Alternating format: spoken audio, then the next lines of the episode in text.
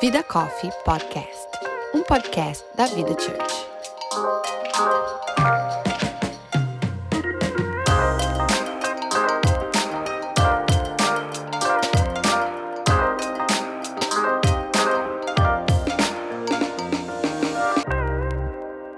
Olá, meu nome é Ana Paula Prado. Eu sou Érica Oliveira. Eu sou Natasha Rocha. E você está ouvindo a segunda temporada do Vida Coffee Podcast. Nessa temporada, convidamos amigos e especialistas para juntarem-se a nós em um papo onde desbravaremos as mais diversas questões sobre a nossa identidade. No episódio de hoje, nós vamos falar sobre chamado e a nossa identidade no ministério.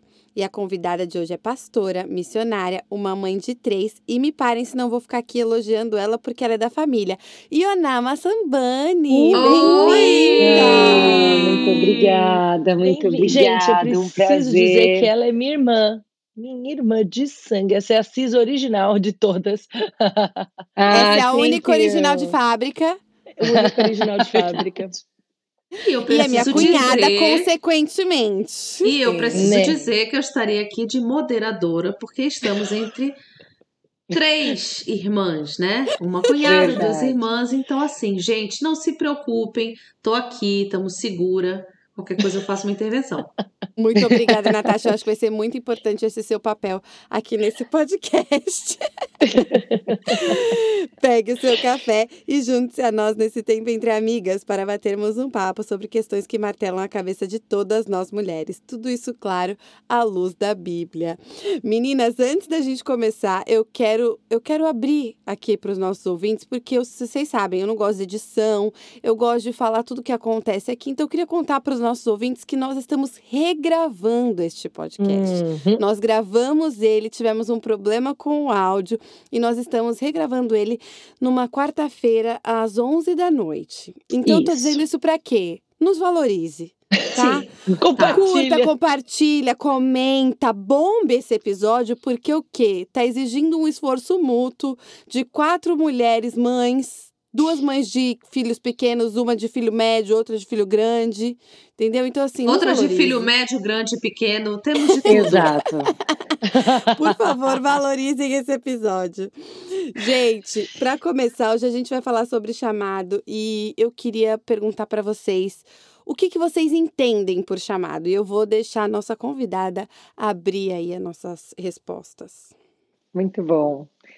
Bom, ah, na verdade, eu acho que pensando sobre isso, na minha opinião, o chamado não é fazer. Então, em vez de falar só o que é, eu vou começar com o que não é, né? Então, o chamado não é fazer, e a gente tem que ter isso bem claro na, na mente, né? Eu entendo que o chamado é o que a gente é. E é claro que o fazer vai ser uma consequência do que eu sou, né? Mas a gente tem que ter é, é, isso claro na mente, né? E chamado é, é algo que você foi designado, né? Então, quando a gente chama alguém, é que você está recrutando alguém para alguma coisa, né? Então, essa é a minha visão. Para a gente não aprofundar muito, no geral, é isso: é ser recrutado para algo. Muito bom. É Muito bom. Eu, eu concordo muito, não é sobre o ser, ah, mas eu acredito que o chamado é aquilo que você faz sem, sem um esforço, é, sem, que, sem que te custe vida. Não é que não vai ser, não vai demandar do seu esforço, mas é uma coisa que sai naturalmente. E tem muita gente que acha que assim, ah, ter o chamado é fazer uma coisa além daquilo. Para mim, nós somos chamados e aquilo vai sair naturalmente. Então, qual que é o seu chamado? O que me sai naturalmente? Cuidar de pessoas. Esse é o seu chamado. Dentro do seu chamado, você vai ter aplicações. Então, você pode ser um médico ou você pode ser pastor. É, ou você pode ser advogado, porque você cuida dessas pessoas de uma forma. Então, dependendo de, é, de como você aplica isso, mas o chamado é, é, é eu acho que é alguma coisa que é, que é muito é muito natural, assim, e, e a gente às vezes quer pôr ele numa caixinha.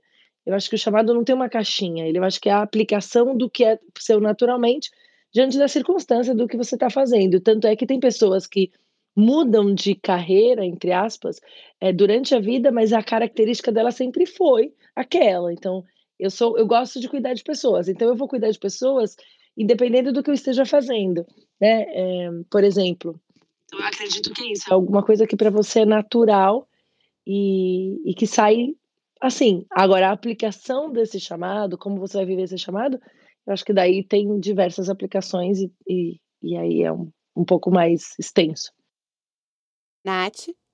Muito bem, muito bem. Eu acho que é, foi o que eu aprendi, né? Eu acho que é, da outra vez que a gente tentou gravar o episódio, eu tinha falado uma palavra que para mim o chamado é irresistível. E eu acho que é, o chamado é alguma coisa tão consequência do que a gente vive, do nosso relacionamento com Deus, ele é um ele é uma consequência para mim daquilo que a gente já recebeu.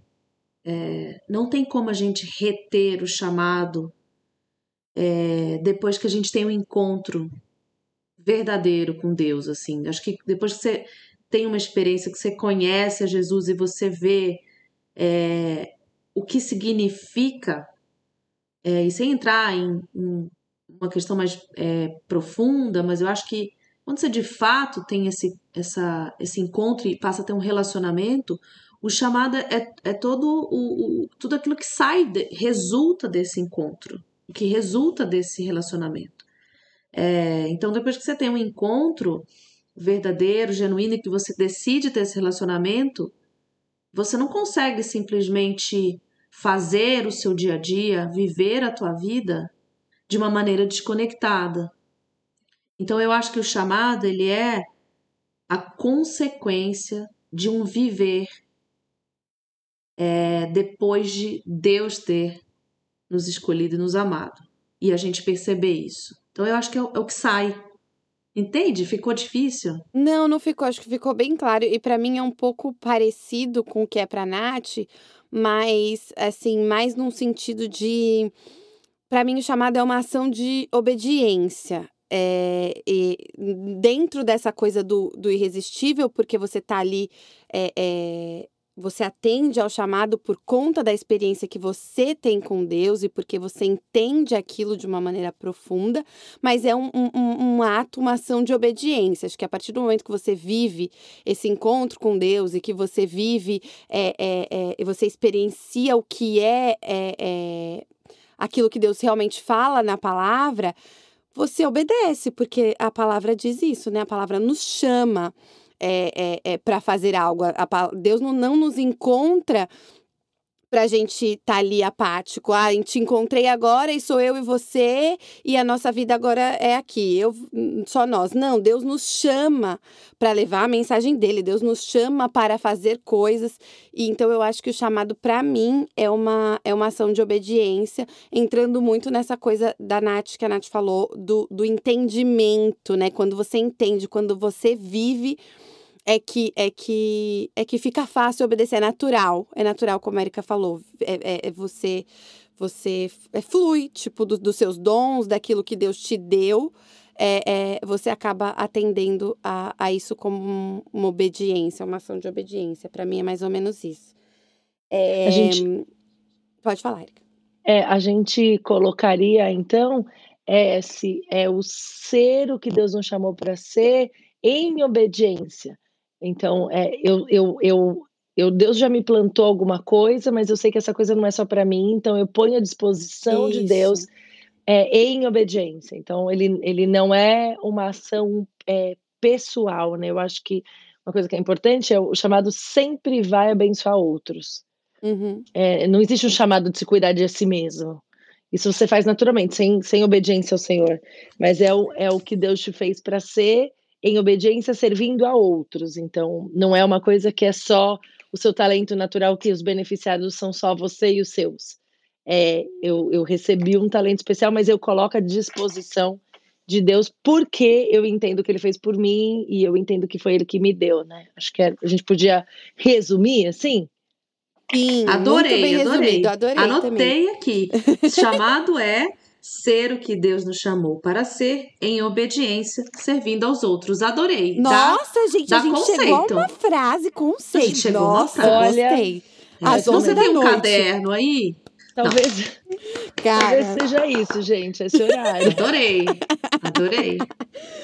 E deixa eu perguntar para vocês, como que foi é, para vocês a primeira experiência que vocês têm em mente, assim, que vocês lembrem? Talvez não vai virar memória a primeira, primeira, mas as que, que vem, assim, a memória, a primeira experiência de vocês com o chamado de vocês, assim, é, esse, não momento de descoberta, porque eu acho que não tem muito isso, isso acho que é um pouco, é meio mistificado, né? Tipo, ai, um dia eu acordei e descobri o meu chamado. Mas, assim, um momento que vocês têm na cabeça que, assim, é, poxa, esse dia me marcou muito, que eu, que eu acho que foi a primeira vez que eu lembrei de viver mesmo esse chamado. Vocês têm isso? É, você estava falando e eu lembrei de um, de um momento que é, eu acho que naquele momento eu entendi que o que eu estava fazendo era chamado e não era minha vontade própria. Um, a gente começou o ministério, eu estava grávida do meu segundo filho, que tem 17 anos, então já tem 18 anos praticamente que a gente está no ministério. E eu lembro que eu tinha o Alberto bem pequenininho, e num determinado dia de semana eu estava no círculo de oração, né, gente, porque eu sou old school. E, e, essa, e essa moça chegou para mim e, e, e, de alguma forma falou que, que ela não concordava da forma como eu servia e tal. E aquilo, naquele momento, aquilo me chocou, mas eu me mantive firme. E depois eu entrei na igreja e, e comecei a falar para Deus: Deus, como assim, né? Eu estou sendo criticada por fazer uma coisa que eu acredito que é bom. E eu lembro que Deus falou para mim: para quem você está fazendo? Eu falei: eu estou fazendo para ti. E aí e eu entendi que aquilo era o meu chamado. Por quê? Porque era uma coisa que era um talento meu de cuidar, e era uma coisa natural de mim, de cuidar das coisas, das pessoas e das coisas de Deus. Só que, porque não era a minha vontade, eu estava disposta a sofrer em obediência para servir a outros. Porque eu acho que se não fosse o meu chamado, eu tinha abandonado tudo naquele dia. Eu falei assim, gente, Sim. eu tenho dois filhos para criar, eu não tenho que por que tá aqui, numa terça-feira à tarde de calor é, ouvindo você dizer que o que eu faço não é válido, mas naquele dia eu tenho essa imagem muito clara, porque Deus falou para quem você está fazendo. Eu estou fazendo para ti. Então, esse era eu servia as pessoas, mas não para as pessoas. Eu servia a Deus através do cuidado das pessoas. E eu lembro que isso, isso me, fortalece, me fortalece até hoje.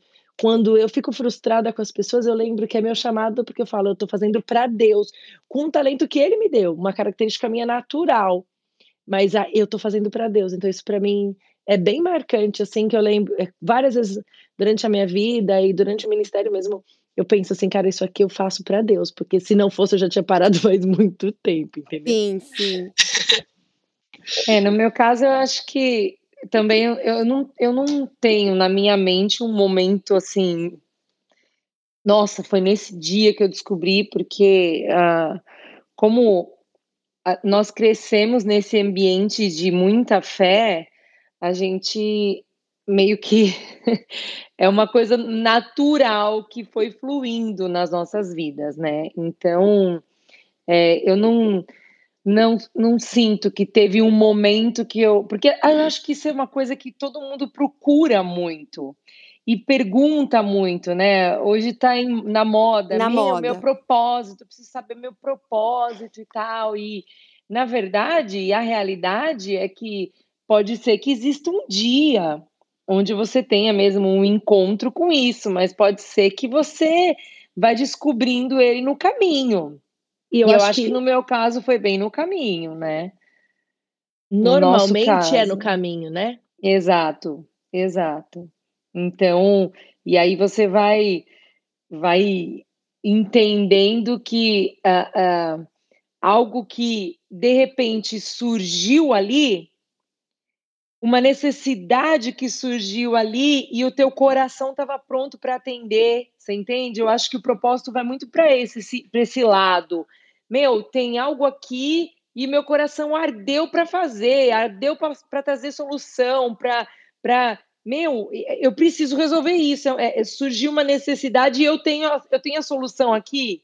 Você entende? Acho que é meio que uma, uma coisa dessa. Eu ia muito, é, para mim, eu ia muito para esse lado que você falou agora por último, porque eu acho que o meu momento onde eu entendi que aquilo que eu estava fazendo era chamado, foi quando eu não senti mais o peso. E aí volta Uhum. para o que a Erika falou do, do que flui naturalmente. Então, é, eu já tinha servido em alguns, é, algumas diferentes ministérios, é, mas nunca tão naturalmente, meio que porque achava que tinha. é, é, e aí aquilo acabava virando um certo tipo, ai, poxa, hoje. E não por causa da função, mas eu acho que é porque eu não tinha entendido ainda é, aquilo que a Erika falou, pra, por que, que eu estava fazendo, para quem eu estava fazendo. É, Uhum. E o dia que eu entendi para que, que era. é, e, e eu entendi que era um chamado, foi o dia que esse peso ele se foi, que assim, não existe um peso. Eu não estava ali porque por uma obrigação, porque eu me comprometi, porque as pessoas precisavam de mim é, existia uma necessidade, tudo, mas assim, eu estava ali porque eu, eu acreditava no propósito daquilo e eu acreditava que Deus tinha me colocado ali é, é, e que Deus tinha muito mais para fazer na minha vida através daquilo do que na verdade ele precisava de mim, porque eu sempre parto do princípio, eu falo isso bastante até, que Deus não precisa de mim, gente. Deus é o criador do mundo. Ele não precisa de mim, ele não precisa de mim para absolutamente nada.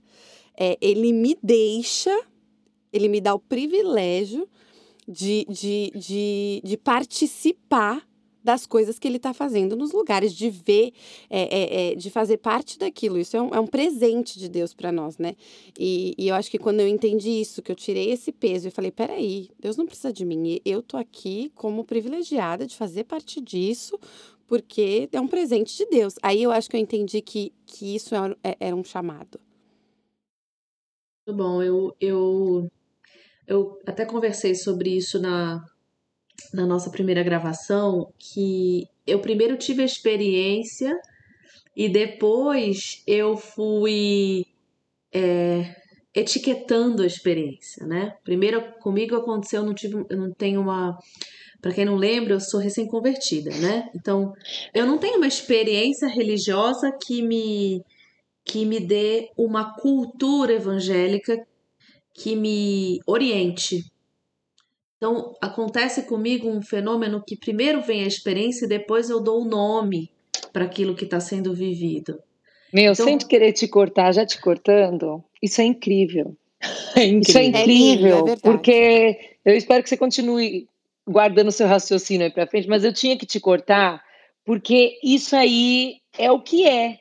É o que é. Então, É o pronto. que é. é o que é. O Você que é, entendeu? é, é isso. Porque quando vem a cultura, quando vem uma etiqueta, qu- meu, isso não flui naturalmente. não flui. Então, e eu, o que eu- aconteceu com você foi muito real. Foi. Então, o que é para mim chamado é. Não, não tem muito o que falar. Então, eu, eu, eu brinquei que é, o Maurício, meu marido, quando a gente chegou na igreja, ele ficou um ano inteiro sem servir. Porque simplesmente ele não conhecia a palavra servir. Ele não sabia o que era aquilo. Ele via pessoas ali que ele entendia que estavam ajudando e ele entendia que já havia uma- um combinado pré-estabelecido, até que um dia ele falou: Acho que tem alguma coisa que eu posso fazer para ajudar, e eu tenho sentido vontade, e vou trabalhar, vou ajudar lá no, na transmissão do culto online. Eu falei: Que bom, você está sentindo vontade de servir. Quando eles falam servir, é isso. E é muito real isso na, na na nossa vida. Com o chamado é a mesma coisa. É, a gente estava no discipulado ainda, quando a gente falou, eu e Érica, Érica me discipulando. E eu falei, cara, por que a gente não tem um podcast? E aí essa ideia veio no coração da Paulinha, veio no coração da Érica, veio no coração, acredito que da Jamília, ela vai estar aí ouvindo, vai lembrar. É, acredito que Marie também falou. E a gente, de repente, pensou no conceito. E se hoje você tem uma etiqueta e vai falar assim, ah, Natasha, você está colocando os teus dons a serviço de Deus através de um, de um dom que Ele te deu de falar ou de se comunicar, e você está transformando isso num podcast, que pode ser uma maneira de você exercer esse chamado, ok, mas você só está me dando uma etiqueta de uma coisa que já está acontecendo, na, tá na segunda temporada. Então, quando eu falo que, para mim, é, é, é difícil é, colocar em palavras, é porque primeiro vem o que a primeiro aconteceu foi o encontro.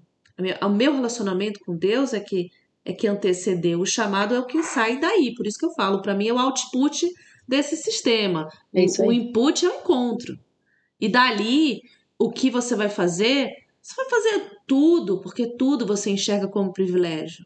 É, eu acho que isso é muito importante, porque as pessoas elas estão querendo encontrar um propósito fora de Cristo. E eu acho que a gente precisa falar sobre isso, porque, como a Ana falou, é, existe uma- um desespero por qual é o meu propósito, qual é o meu propósito. E o teu propósito é ser como Jesus. Esse é o teu propósito de vida. Ah, mas eu sou mãe. Então seja uma mãe parecida com Jesus. Ah, mas eu sou solteira, pois seja uma solteira parecida com Jesus. Ah, mas eu sou divorciada, pois seja uma divorciada parecida com Jesus. Ah, mas eu tenho um trabalho. Não importa o que você faça, não importa nada, nada, nada. O nosso propósito é é ser como Jesus. Como que eu ponho esse propósito para fora? A aplicação disso, é, né? Essa, essa, esse, esse, como a comandante falou, esse output, ele vai gerar frutos para a glória de Deus. Então você pode ser a melhor advogada ah, de, de onde você quiser, se isso está glorificando a Deus, se o seu propósito que era ser como Jesus, isso vai, isso vai gerar esse chamado, porque aí falar de Jesus não vai ser uma lista da sua, da sua vida. E que eu acho que isso é muito, tem que ser muito claro. Quando você tem um chamado, você, você não se esforça, como a Paulinha falou, não é um peso. Então, quando ela tem, por exemplo, a, a Paulinha tem um chamado na área de comunicação. Então, fazer para ela, ainda que na relação trabalho, de tarefa, seja às vezes cansativo, naturalmente a mente dela está pensando como eu posso comunicar Cristo em zilhões de situações. Com a experiência dela profissional, ela fala: bom, aqui como profissional eu posso fazer isso, mas aqui eu posso colocar. Então, isso é parte, não tem um esforço, não tem um. Não é que não te canse, mas não tem um. Não é uma coisa que te. É, não tem peso, né? Não tem peso. Agora, isso não quer dizer que você não muitas vezes vai lutar contra, porque a tua natureza humana não vai querer cumprir porque existe uma guerra espiritual. Então, é, você ter um chamado não quer dizer que vai ser fácil cumprir o seu chamado, porque existe um mundo espiritual querendo te afastar desse chamado. Então, ele vai falar: meu, você não serve para isso, você não é bom nisso, o que você está fazendo? Você só se cansa, você se frustra. Então, a gente precisa ter essa consciência espiritual de que você saber que você tem um chamado não quer dizer que vai ser fácil. Vai, na verdade, te fortalecer e falar assim: Uau, eu sou gerente de banco e meu chamado é me demonstrar Jesus através da gerência do banco. Da, da, da, forma como eu converso com os meus clientes. Não, isso vai ser fácil? Não. Às vezes eu vou, eu vou ser criticada por isso? Vou, mas tudo bem. Eu continuo porque eu sei que esse é o meu chamado. Agora, o meu propósito é ser como Jesus, sempre, always, whatever, onde você vá, dentro da igreja, fora da igreja. Não é sobre isso. E não importa nem que igreja que você vai, nem sei se você vai na igreja que está ouvindo aqui. Uh, o objetivo é parecer com Jesus, sempre. Então, eu acho que a gente precisa deixar isso claro, que é, existe uma, uma, uma, busca como se fosse, uau, vou descobrir eureka. Não é eureka, gente, é claro. Seja parecido com Jesus. É, o, é mais o entender é, e, e botar em prática do que o sentir, né? É, é, é, é você entender aquilo que a Bíblia diz a respeito é, obedecer. que Deus espera de você e simplesmente agir, né? E não esperar ou procurar o grande lugar, o grande. Porque a minha próxima pergunta, é, é, ela ia entrar um pouco nisso, que é o que, que vocês acham que. O quão relacionado vocês acham que os nossos dons, a nossa vocação, é, as nossas aptidões, elas estão linkadas ao chamado. E aí, explicando um pouco melhor, é tipo assim, é, vocês acham que a gente só vai exercer o nosso chamado é, dentro daquilo que, que, que, estão os nossos dons e as nossas aptidões? Ou vocês acham que é possível exercer o seu chamado num lugar um pouco mais de desconforto? Ah, eu acho que com certeza os dons e com certeza o, o desconforto. desconforto. Na verdade, sair dessa zona de conforto é algo que, que exige coragem, ousadia. Exatamente. Exatamente. E algo que e é algo que vem do Espírito de Deus que te impulsiona aí, né? Então, isso é com certeza. É claro, óbvio que, que os teus, as tuas características pessoais, elas, elas são um, um é, um instrumento que Deus vai usar, tá? E quando eu falo característica, eu não falo só dom, eu falo até de limitação. Porque às vezes a gente pensa assim, ah, só minhas qualidades, Deus vai usar minhas qualidades. Não, esses dias o Sal pregou falando que o Senhor vai usar as nossas limitações, inclusive, para realizar o que ele tem para realizar, né? Então, eu acho isso importante também da gente pensar tem a ver com dom, mas tem a ver com, com limitação, tem a, com meu, as nossas vulnerabilidades, com Deus, as coisas que a gente passou e, e, e, que não foram legais. Sem dúvida, não, sem dúvida. E assim, Deus não não desperdiça absolutamente nada, né? Então ele vai usar. O que a gente precisa é estar tá disposto a, a, a oferecer o nosso todo a ele, né? E ele e ele vai aproveitar tudo. É sempre importante a gente lembrar é, que a gente precisa ler a Bíblia. A Bíblia fala que o Senhor sonhou com a gente, que Ele nos formou, que antes que, que a gente, né, que, que na barriga da nossa mãe Ele nos formou. Então, ele, ele pensou nos meus talentos e nas minhas, na, em quem eu era. Então, a Erika não é um fruto do acaso. Então, sim, ele vai usar os nossos talentos. Eu vejo isso claramente é, porque ele vai usar o nosso olhar artístico, ele vai se usar. A pessoa que não tem olhar artístico, a gente tem essas características na nossa, nossa equipe de trabalho na igreja, é muito interessante, porque a gente vê pessoas que não têm zero olhar artístico, elas são indispensáveis para pegar o artista e colocar ele no lugar. Então, essas características pessoais são indispensáveis. Então, assim, é um conceito bíblico. Deus nos formou na barriga da nossa mãe antes que a gente imaginasse, ele já sabia. Agora, um outro conceito bíblico é, quem quiser vir após mim, negue-se a si mesmo. Então, sim, tem negação. Sim, tem incômodo. Sim, tem desconforto. Porque é, é uma negação da minha vontade. É, em muitos lugares eu falo assim: ah, eu quero ser artista, mas eu não quero ser artista em tal lugar, eu quero estar em outro. Aí Deus fala assim: ó, oh, peraí, eu te dei um talento, mas eu, eu vou, eu quero que você use nessa posição. Ah, mas eu quero, por exemplo, é, é, Uh, né, eu sou, eu, eu quero ser um artista da, do, do, do, Museu de Nova York. Ele fala assim: não, eu te chamei para pintar rua na, na rua de Peru, do Peru, sei lá, para fazer arte e mostrar Jesus para pessoas que estão passando na rua. Então, esse é uma negação, porque a gente vai ter que tirar, é, vai ter que negar a si mesmo para cumprir o que ele nos chamou, mas ele pode, vai usar os nossos dons. Só que muitas vezes isso humanamente não tem sentido e a gente muitas vezes quer respostas humanas para coisas que não são, né? Então, a gente, por isso que a gente precisa estar tá sempre lembrando que a palavra de Deus é a verdade, não o que eu acho que Deus vai me usar, não da forma que eu acho que ele tem que fazer. É, e eu acho que muitas vezes a gente luta contra é, o nosso chamado, né? Exatamente por conta desse lugar de desconforto, a gente vai é, vai brigando com aquilo que Deus, aonde Deus quer nos colocar e vai nadando e remando contra a corrente para um lugar que a gente acha que, que, que, que os nossos dons serão melhores aproveitados, que a nossa, é, as nossas é, características, né, vão ser mais aplaudidas, vamos dizer é. assim.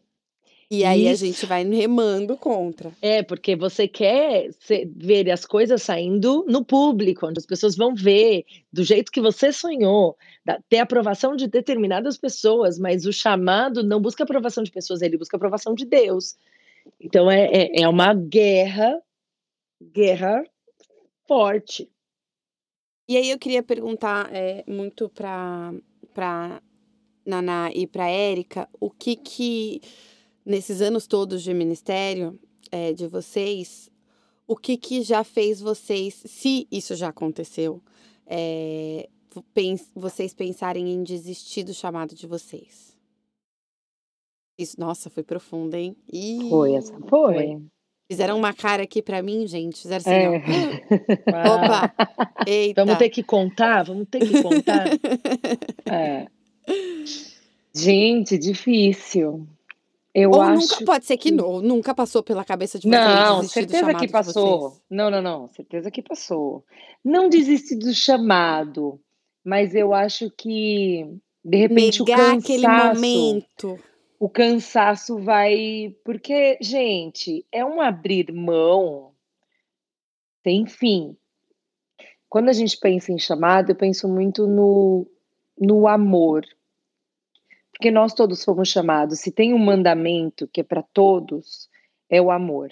E eu falo que hoje eu amo, eu aprendi a amar as pessoas, mas eu não sabia. Eu lembro que no começo era tudo tão no automático e eu via o sal, porque não, não tem muito como falar do nosso chamado, tipo, sem falar do sal, porque é tudo muito junto. Claro. A gente se casou super novo, então.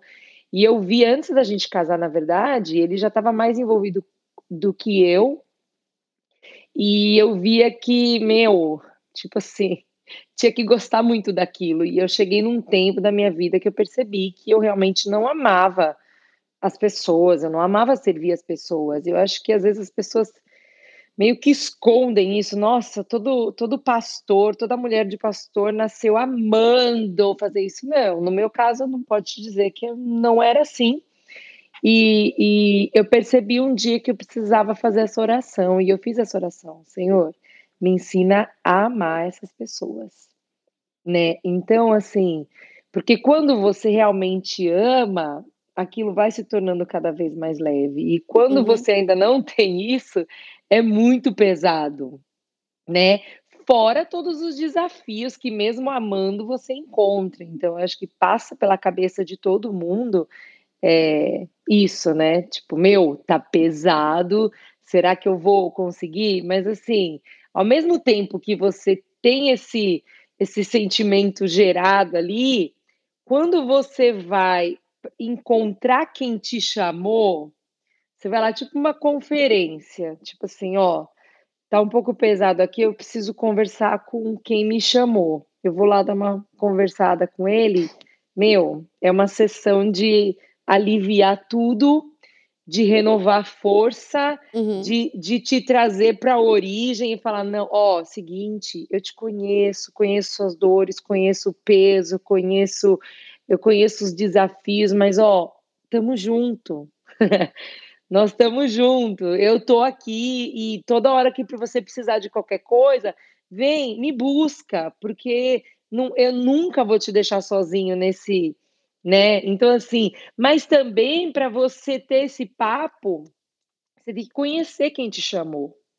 Porque eu acho que às vezes as pessoas se apaixonam muito pela obra, e às vezes Sim. mais pela obra do que pelo Sim. Criador, né? Pra, será que eu estou mais apaixonado pelo que eu estou fazendo aqui, com esse ativismo? Porque quando o negócio começa a dar muito certo, você se empolga, e aí, de repente, a gente corre um risco de muito proativismo e esquecer do relacionamento. Não, eu não acho nem só proativismo, né? A gente corre muito risco de ir pro ego e de achar não. que aquilo ali tá dando certo, sem porque dúvida. a gente é muito boa, a gente é o máximo. É, Cara, olha dúvida. só, eu entrei nisso aqui, isso aqui tá voando e você tá fazendo uhum. ali. Você pode estar tá fazendo dentro da igreja, você pode estar tá fazendo para Deus, ou você pode estar tá fazendo uma ação social, é, uma obra para as pessoas e mesmo assim assim, você você tá com o coração errado ali, né? Você, é, tá, você tá fazendo a ação certa, mas com o coração errado, colocando a motivação, a sua a motivação, motivação faz toda a diferença. E cara, eu acho que isso acontece demais quando a,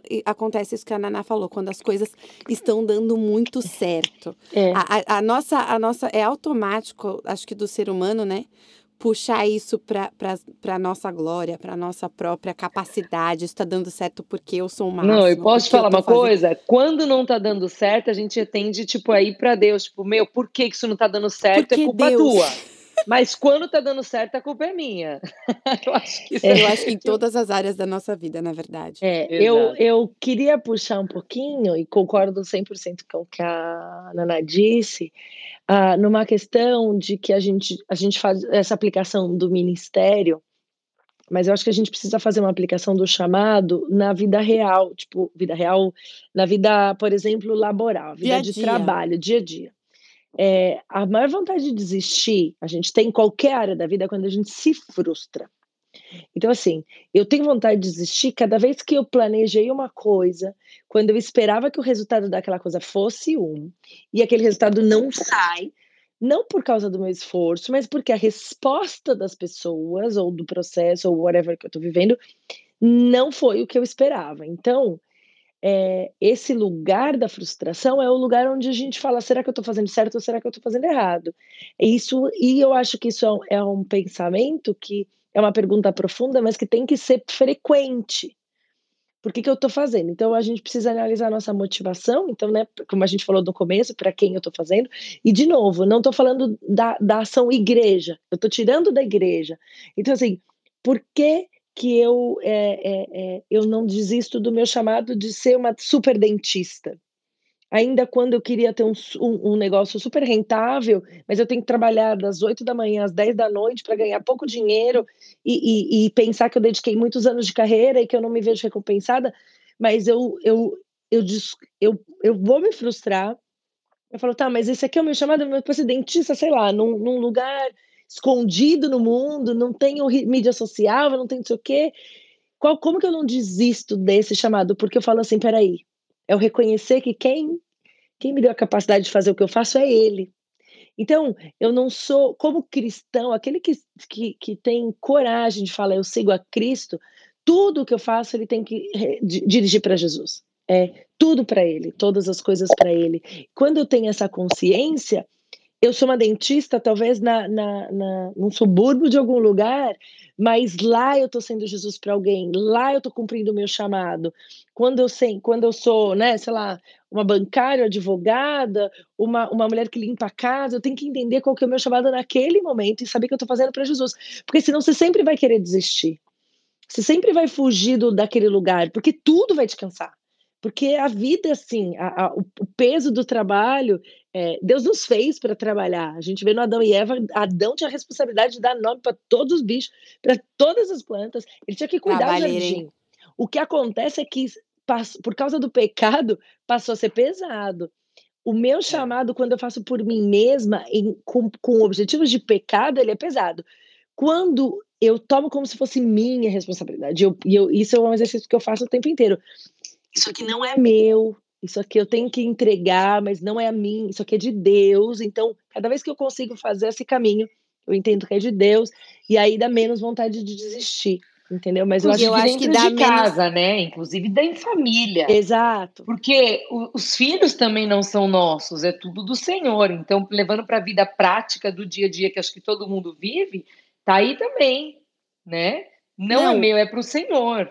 Total, acho que a, a Nath falou até no, no, no último episódio de maternidade que a gente fez, e, e eu fiz uma pergunta sobre culpa, e acho que tem muito a ver com isso é que a gente está falando agora, é que a Nath falou que é, a gente acha, a gente, a gente acha que a gente tem um poder tão grande na vida dos nossos filhos que, que o resultado daquilo que eles vão se tornar é, é, é, é, é nosso. Foi a gente que plantou, a gente que fez. Foram as nossas pequeniníssimas atitudes, dia após dia, que, que, que resultaram naquilo. E a gente tira o quê? A gente tira aí de Deus a soberania sobre a vida dos nossos filhos. Eu acho que é exatamente a mesma coisa com o nosso chamado e com aquilo que Deus colocou para a gente fazer, né? A gente acaba colocando tantos olhos naquilo que a gente faz, que a gente pode fazer, nas nossas atitudes, nos nossos resultados ou nas nossas frustrações, nas coisas que deram errado, que a gente tira o fator Deus. Que tipo assim, isso é de Deus. Isso não, não é, é meu. É só isso, é bem, bem simples. O problema é que é, é o problema de tudo, né? Tirar esse, a gente tira esse fator que você está falando aí, eu acho que é, são as, as armadilhas, né? As armadilhas que o, o ego traz, as armadilhas que as instituições trazem, não só a igreja, mas a, a empresa, a firma, qualquer uhum. entidade que você coloque é, como uma, um, um, entrave, vai negar chamado. Eu acho que é, eu nego meu chamado sim, eu, eu desisto, né? Eu, eu, eu penso em desistir, e, e não só penso, eu de fato desisto do meu chamado várias vezes na minha semana, no meu dia a dia.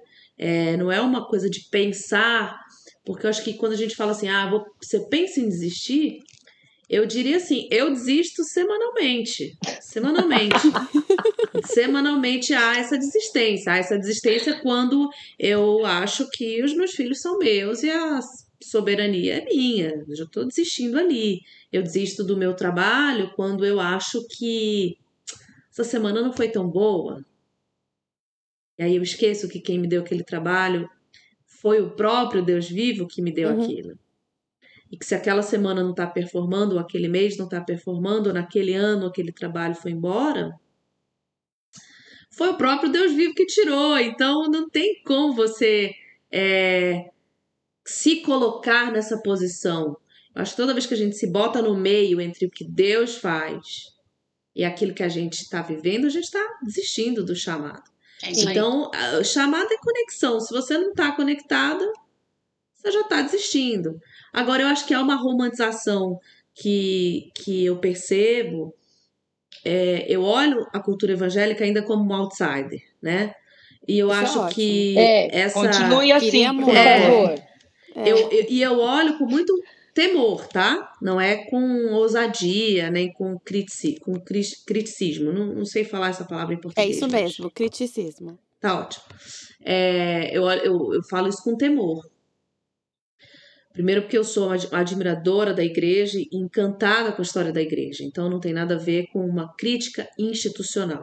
Mas eu, eu falo de cultura evangélica porque eu percebo algumas coisas que chegam para mim depois da experiência. Então, por exemplo, é, muitas pessoas podem questionar assim, mas como é que ela tá falando de chamado? Essa menina tem, sei lá, ela tá meses aí, ela tá de fralda ainda.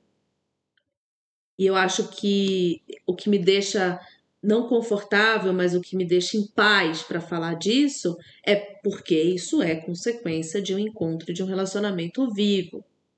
É, e o que me diz que há uma romantização desse chamado é quando as pessoas elas questionam isso de uma maneira muito abstrata. O que é o chamado?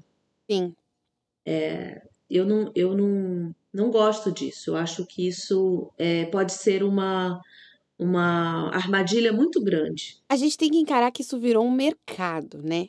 Começa por aí, isso virou um mercado. Hoje a descoberta do seu chamado, a descoberta do seu propósito, e aí talvez eu esteja entrando numa questão até meio polêmica, é, mas virou um mercado. Hoje as pessoas é, vendem cursos para isso, as pessoas vendem passos para você descobrir o seu chamado, para você descobrir o seu propósito.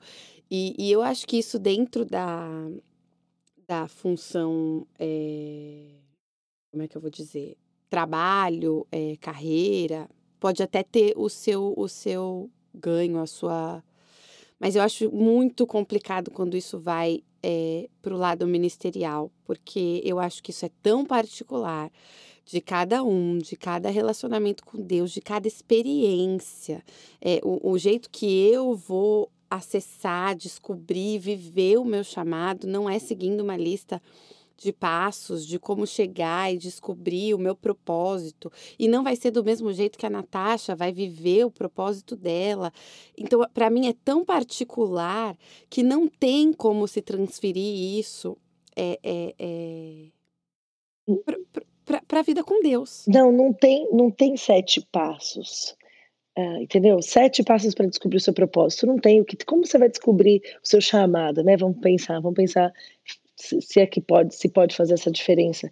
Existe um relacionamento com Deus. E, e, esse relacionamento ele não permite intermediários. O único que, que é intermediário entre o homem e Deus é o Filho, que é Jesus. Ninguém mais pode entrar. Então eu não posso dizer, olha, Ana Paula, o seu chamado é esse. Olha, Natasha, deixa eu chamar, porque isso quem vai te deixar claro é o Espírito Santo. E essa ação, esse processo, ele é único, ele só funciona na Bíblia e na oração.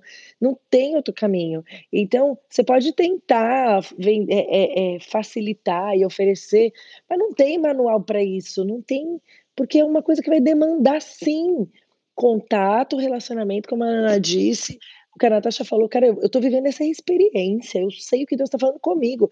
E muitas vezes, essa acho que é uma coisa que a gente precisa também dizer, a gente não pode esperar dos outros, das pessoas, uma aprovação do que você entende que é seu chamado, é, porque as pessoas não vão entender. O que quem confirma o teu chamado, a tua atuação daquilo. Tem gente que fala assim: "Eu fui chamado para fazer tal coisa". Tá, mas cadê o resultado disso? Quem é que está dando esse approval para você, né? essa, essa aprovação? Como que isso acontece? Ou é o seu líder, ou é alguém que tem uma maturidade espiritual maior que a sua para enxergar isso. Ou, querido, ninguém se auto, autodenomina chamado para tal coisa. A gente ouve muito essa questão do chamado missionário, né? Eu tenho chamado missionário. Então, você tem chamado, antes de ir para a nação, você tem que limpar o banheiro da sua igreja. Não, não, aí não. Deus me chamou para os altos cargos. Querido, você só vai começar com alto cargo sendo é, estagiário. Então, é, a gente precisa entender que é, que é uma coisa que é passo a passo. Eu vejo, gente, outro dia uma pessoa. É, é, eu comecei a ver, não, porque eu sou influência. Quando o menino tinha 16 anos. Cara, de verdade. Ele não tem como influenciar ninguém, ensinar nada para ninguém. Sabe? É, é Você precisa viver, né? Exato. Tem que viver. E essa é um, é um processo de amadurecimento é, físico, sim, de tempo, sim, de maturidade espiritual, sim, de maturidade emocional, não é um passo a passo. Então, você não, não compra um livro para descobrir seu chamado, vai para o joelho, orar, compre a Bíblia. Se você não tem Bíblia, você compra uma Bíblia, você ora, e Deus de repente vai te falar: Cara, eu te chamei para ser presidente da República. Então você vai estudar para ser presidente da República, você vai se formar, você vai trabalhar. Aí a gente vai ver a aplicação desse chamado, que se foi Deus que fez, ele vai te colocar lá. É, e eu acho que às vezes é, é, você não vai descobrir assim numa, numa oração, né? Você não vai descobrir assim. Você vai descobrir vivendo, você vai descobrir fazendo, você vai descobrir se colocando à disposição. Porque eu acho que tem muito disso, né? Muita gente que fica parada é, esperando para fazer alguma coisa quando descobrir o que, que, que, o que, que foi chamado para fazer. E, na verdade, a gente foi chamado para servir, a gente foi chamado para amar, a gente foi chamado para cuidar. Então, assim, aonde estiver precisando de serviço, nós fomos chamados para estar lá. Seja é, é, para servir o café, para cuidar da criança, para varrer o chão, enfim, para dar comida para o pobre, para fazer, enfim, o que for, nós fomos chamados é, é para nos colocar à disposição, né? Exato. Eu lembro, você estava falando aí, eu lembrei que quando eu era, quando eu estava na época de escolher o que fazer na faculdade, eu tinha direito na mente, eu tinha administração na mente. Aí eu lembro que uma vez a gente foi uh, numa fazenda com a família, e aí eu conheci uns priminhos do sal. Meu, porque na, nesse momento na família só tinha, só tinha adolescente, nós, né? Nós éramos super novinhos e tal, e vieram esses menininhos. E aí eu fiquei o feriado inteiro sentada com esses dois menininhos, brincando e não sei o quê, e brinca daqui, daqui.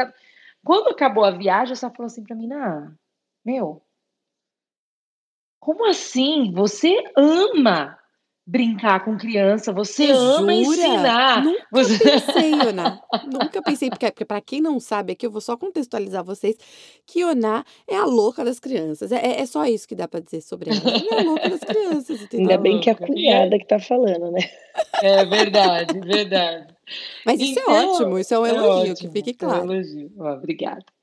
Então, e aí, meu, virou uma chavinha ali, tipo, eu falei, meu, e nesse momento, vou falar que eu não linkei isso com propósito de vida ou com chamado espiritual, nada disso. Mas eu entendi que era uma coisa que, meu, fluía. Fluía. E claro que de lá, e aí eu fui, me formei e tal, trabalhei muitos anos é, é, nas duas frentes, tá? No secular e também é, na, na, na, na igreja e tal, nesse ambiente e tal. E assim, é, foi uma coisa que, de repente, como você falou, aconteceu.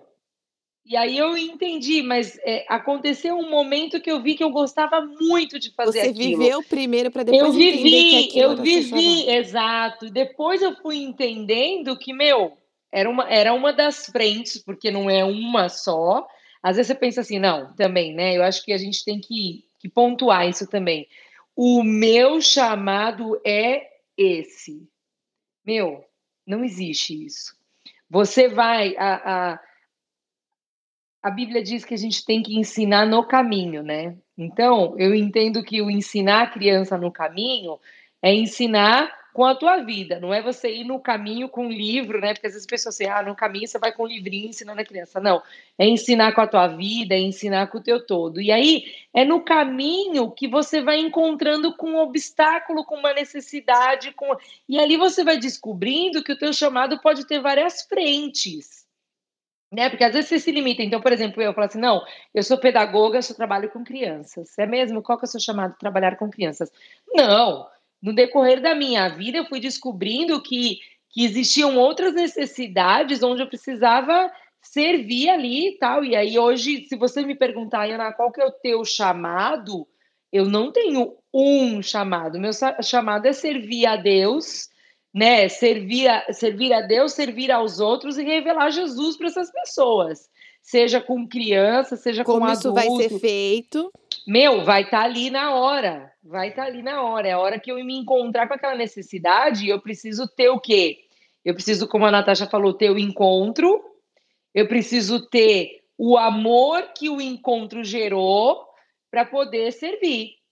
E aí, meu, em vários lugares. Pode ser que até hoje eu tenha servido de alguma maneira, mas daqui cinco anos eu me encontre com uma outra realidade e ali o Senhor vai querer me usar de uma outra maneira que eu nem imaginava, né? Então, a gente precisa ter a mente aberta também e o coração também para que para que esse servir, para que esse chamado seja abrangente, que o nosso coração esteja disposto a servir de diversas maneiras. Uma vez eu ouvi numa palestra uma pessoa dizendo que, meu, você viu que tem algo ali fora do lugar, se você viu, é porque você que tem que arrumar. Então, eu faço isso com as minhas meninas no supermercado.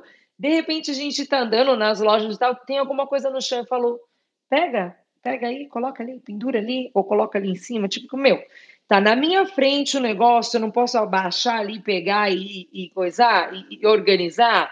Eu não sou dona da loja, não sou gerente, não sou nada, mas, meu, tá ali, se eu posso fazer, eu vou fazer. Então eu tenho esse entendimento também em relação ao chamado.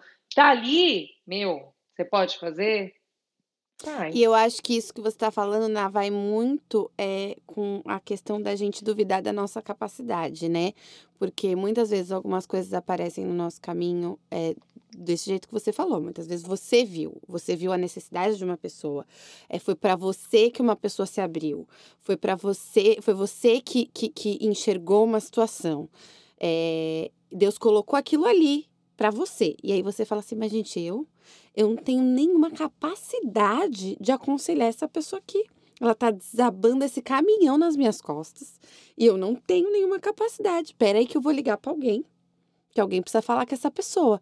Mas querido, Deus te colocou ali, né? E não é na nossa capacidade. É, é, é, é isso. É isso. E é, e, é, e é aí que confirma o que a Nana falou no começo sobre as nossas imperfeições. Porque vai ser na nossa imperfeição. Porque quando você sabe, a resposta é tua. Quando você sabe, quando você se acha capaz de fazer aquilo, o, o crédito é todo teu. Quando você dá conta que você não pode, e aí sai alguma coisa e fala assim: uau, é, uau, né? É, é isso aí. E é isso. É, é, na minha imperfeição, Jesus aparece. Então, é, é, ao contrário da minha eu não tenho habilidade nenhuma com criança. Só que eu já dei muita aula. Gente, uma vez eu dei aula, é, é quase uma parte do quadro. Eu dei aula para crianças de dois anos. Cheguei na igreja, a professora não foi. Falei, bom, então alguém te dá aula, vou dar aula. Para dois anos, sabe o que eu ensinei eles? A amar a Bíblia. Eu peguei Bíblias que eu tinha na igreja e dei para eles abraçarem. Todas as crianças de dois anos saíram abraçadas. As crianças tudo abraçando a Bíblia. Você estava lá, Ana Paula? Mas é, é, real, isso é real, não aconteceu na vida. Mas isso é real. Eu acho que eu nunca pensei, eu né? Nunca pensei. Eu acho que eu nunca pensei. Então, eu nunca pensei. Por quê? Porque existia uma necessidade. Aquela necessidade não é o meu chamado principal, óbvio que não, não é criança. Mas eu, eu me coloquei ali entendendo, Senhor, na minha incapacidade o Senhor vai me usar. Gente, isso não quer dizer que você vai usar com desleixo, você vai ser negligente, não é isso.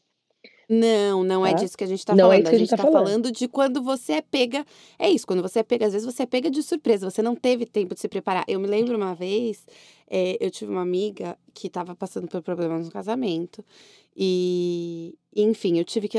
Ela estava passando por problemas sérios e, e, queria sair de casa. E eu tive que acompanhá-la nessa jornada, assim, tipo, pelo amor de Deus, não sai de casa. E eu tive que acompanhá-la nessa jornada. E eu me lembro claramente que eu, no caminho, eu estava orando assim: Senhor, eu não faço ideia do que eu, do que eu vou falar aqui. Eu não sei quem sou eu. Tô casada aqui há três anos tá aqui, tá tudo bem até agora, eu não passei por isso para poder falar alguma coisa, o que que eu vou falar para essa pessoa, eu não sei o que eu vou falar. E fui orando assim, Senhor, coloca as palavras na minha boca, porque eu não sei o que eu vou falar, eu não sei o que eu vou... E é isso, e aí Deus, Deus faz, porque é você que tá ali, não é você, você só, só tá ali, você é só o instrumento, é só na a boca. Na verdade, aí é um exercício da dependência, né? Exatamente, porque não ia dar tempo, né, gente, de parar ali no meio. Peraí, deixa eu dar uma estudada aqui, deixa eu procurar aqui é, como aconselhamento de casais. Me dá 10 minutos que eu já volto aqui para falar. Vou dar um Google. Mas o que acontece é isso. Hoje Muito se bom. mercantilizou tanta coisa que parece que você fala, a pessoa tá com problema de chamado, fala, peraí, que eu vou achar um post que fale de 10 formas de encontrar seu chamado. E aí você acha que você vai resolver a vida sim. da pessoa. Sim, sim, e, e, e acaba que é isso, você tira é o que a Erika falou, você tira a glória de Deus ali, porque porque foi você, né? Se você se, né, fez tem tudo ali, você você coloca aquilo na sua própria. Ah, mas fui eu, não fui Deus. E, e mais uma vez, não é que não é para se preparar. Eu tô falando de, de, casos assim, específicos, onde Deus te coloca em situações que você acha que você não é capaz é, para fazer, e aí você acaba transferindo essa responsabilidade para outra pessoa e às vezes não, cara, é para você mesmo. Foi, foi você que Deus chamou, né? Acho perfeita essa colocação de não se sentir capaz. Eu também acho que, batendo um pouco mais nessa tecla de novo, é, isso também pode ser fruto de um de uma armadilha, sabe? De você achar que é, existem pré-requisitos para o cumprimento do chamado.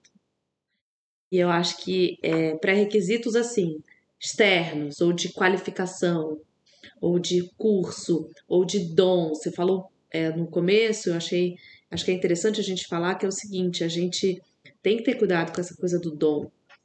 Porque a gente, a gente fala assim, eu já ouvi, né? Ah, mas você fala bem. Eu não falo. Se eu falasse, talvez eu cumprisse. É, e tem alguns momentos em que aquele dom de falar bem, é, ele é absolutamente nocivo, ele é absolutamente é, anti-chamado em alguns momentos.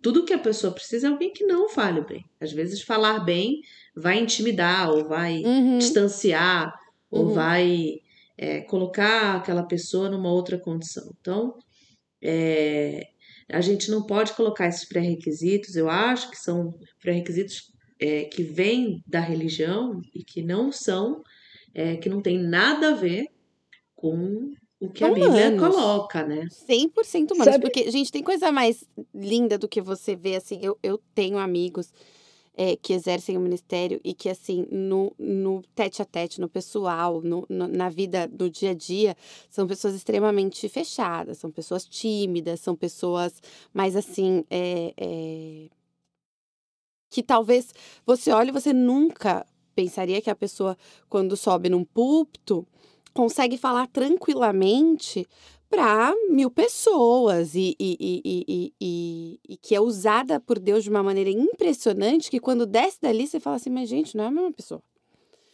Porque é, é ali a capacidade de Deus, é, é, é, é, é, Deus colocando aquilo na vida dessa pessoa, né? Não é, não é um pré-requisito, ela não, não nasceu para aquilo, com aquela.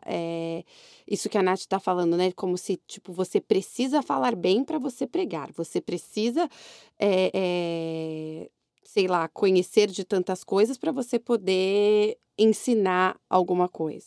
Eu acho que a gente pode lembrar agora, é, não quero estender muito mais, mas quando a gente fala de chamado, por exemplo, do chamado dos doze, dos doze dos discípulos, que, que, que, Jesus chamou, cara, eram pessoas sem pré-requisito nenhum, tudo, tudo com a vida bagunçada, eles tinham sido desprezados pelos grandes rabinos, e Jesus uhum. escolhe uhum. eles, cheios de problemas, cheios de qualidades, mas cheios de problemas. Você pega um cara como Pedro, que era indispensável para o ministério de Jesus pelo ímpeto, mas que o ímpeto também levou ele para lugares difíceis. Então, é, é, é, exatamente isso. Deus nos chamou e Ele vai usar a nossa, a nossa capacidade e a nossa incapacidade, tudo para a glória dele. O que eu e você temos que estar dispostos é a morrer para mim mesmo e fazer o que o Mestre manda. E eu acho que essa é uma Sim. característica daquele que entende o seu chamado, é, independente de onde você vai fazer a aplicação dele. Não é sobre mim, é, é, é, é pensar o que eu estou, o que, que, eu, que, que eu represento aqui? Eu vou em nome de Jesus. Essa semana eu conversei com uma amiga que ela falou assim: você fala tão bem, você tem facilidade. Eu falo, você sabia que eu fico nervosa antes de pregar? Falou, como assim? Eu falei, e não, eu não tenho medo da minha capacidade física. Falou, eu sei que eu tenho capacidade de falar, eu sei que, que, que, eu, que eu desenvolvi isso com, com os anos e, e é natural para mim falar, todo mundo já sabe, se você está ouvindo, você já sabe que eu falo pelos cotovelos, mas eu falei assim: a questão é que quando eu subo no púlpito ou quando eu vou falar da palavra de Deus, eu tenho um temor de Deus, que é o que me faz entender que, cara, não é sobre a sua capacidade de falar, Erika. É sobre o temor de saber que você está representando a Cristo aqui, que você está levando a palavra de Deus. Então, essa consciência é que eu tenho que matar a mim mesmo, matar a minha capacidade, falar, Deus, eu estou aqui para fazer a tua vontade. O Senhor vai usar talentos que o Senhor me deu para isso. Mas é, a minha, a minha carne, o meu, eu tenho que morrer agora para que o Senhor apareça. Porque, na verdade, o chamado inclui responsabilidade, né? Exato. Eu tenho pensado muito sobre isso. É algo que eu tenho sido muito ministrada sobre as nossas responsabilidades diante de Deus, diante dos homens, sobre as nossas atitudes que reverberam na vida dos outros, né? Então, é, eu, é, acho eu que acho... esse temor aí que consegue deixar a tua oratória de lado diz respeito à tua responsabilidade, né?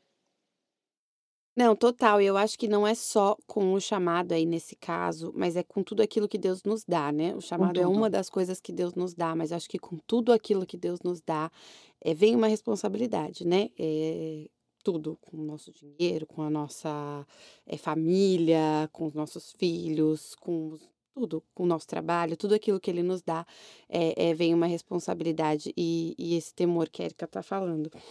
É, e eu queria fechar com uma pergunta que talvez vá voltar um pouquinho no que a gente falou, mas acho que a gente passou meio por cima, que, que assim, ao meu ver, e a Erika falou isso também, na numa das respostas dela, que é o chamado ele está sempre ligado a, a, a pessoas, né?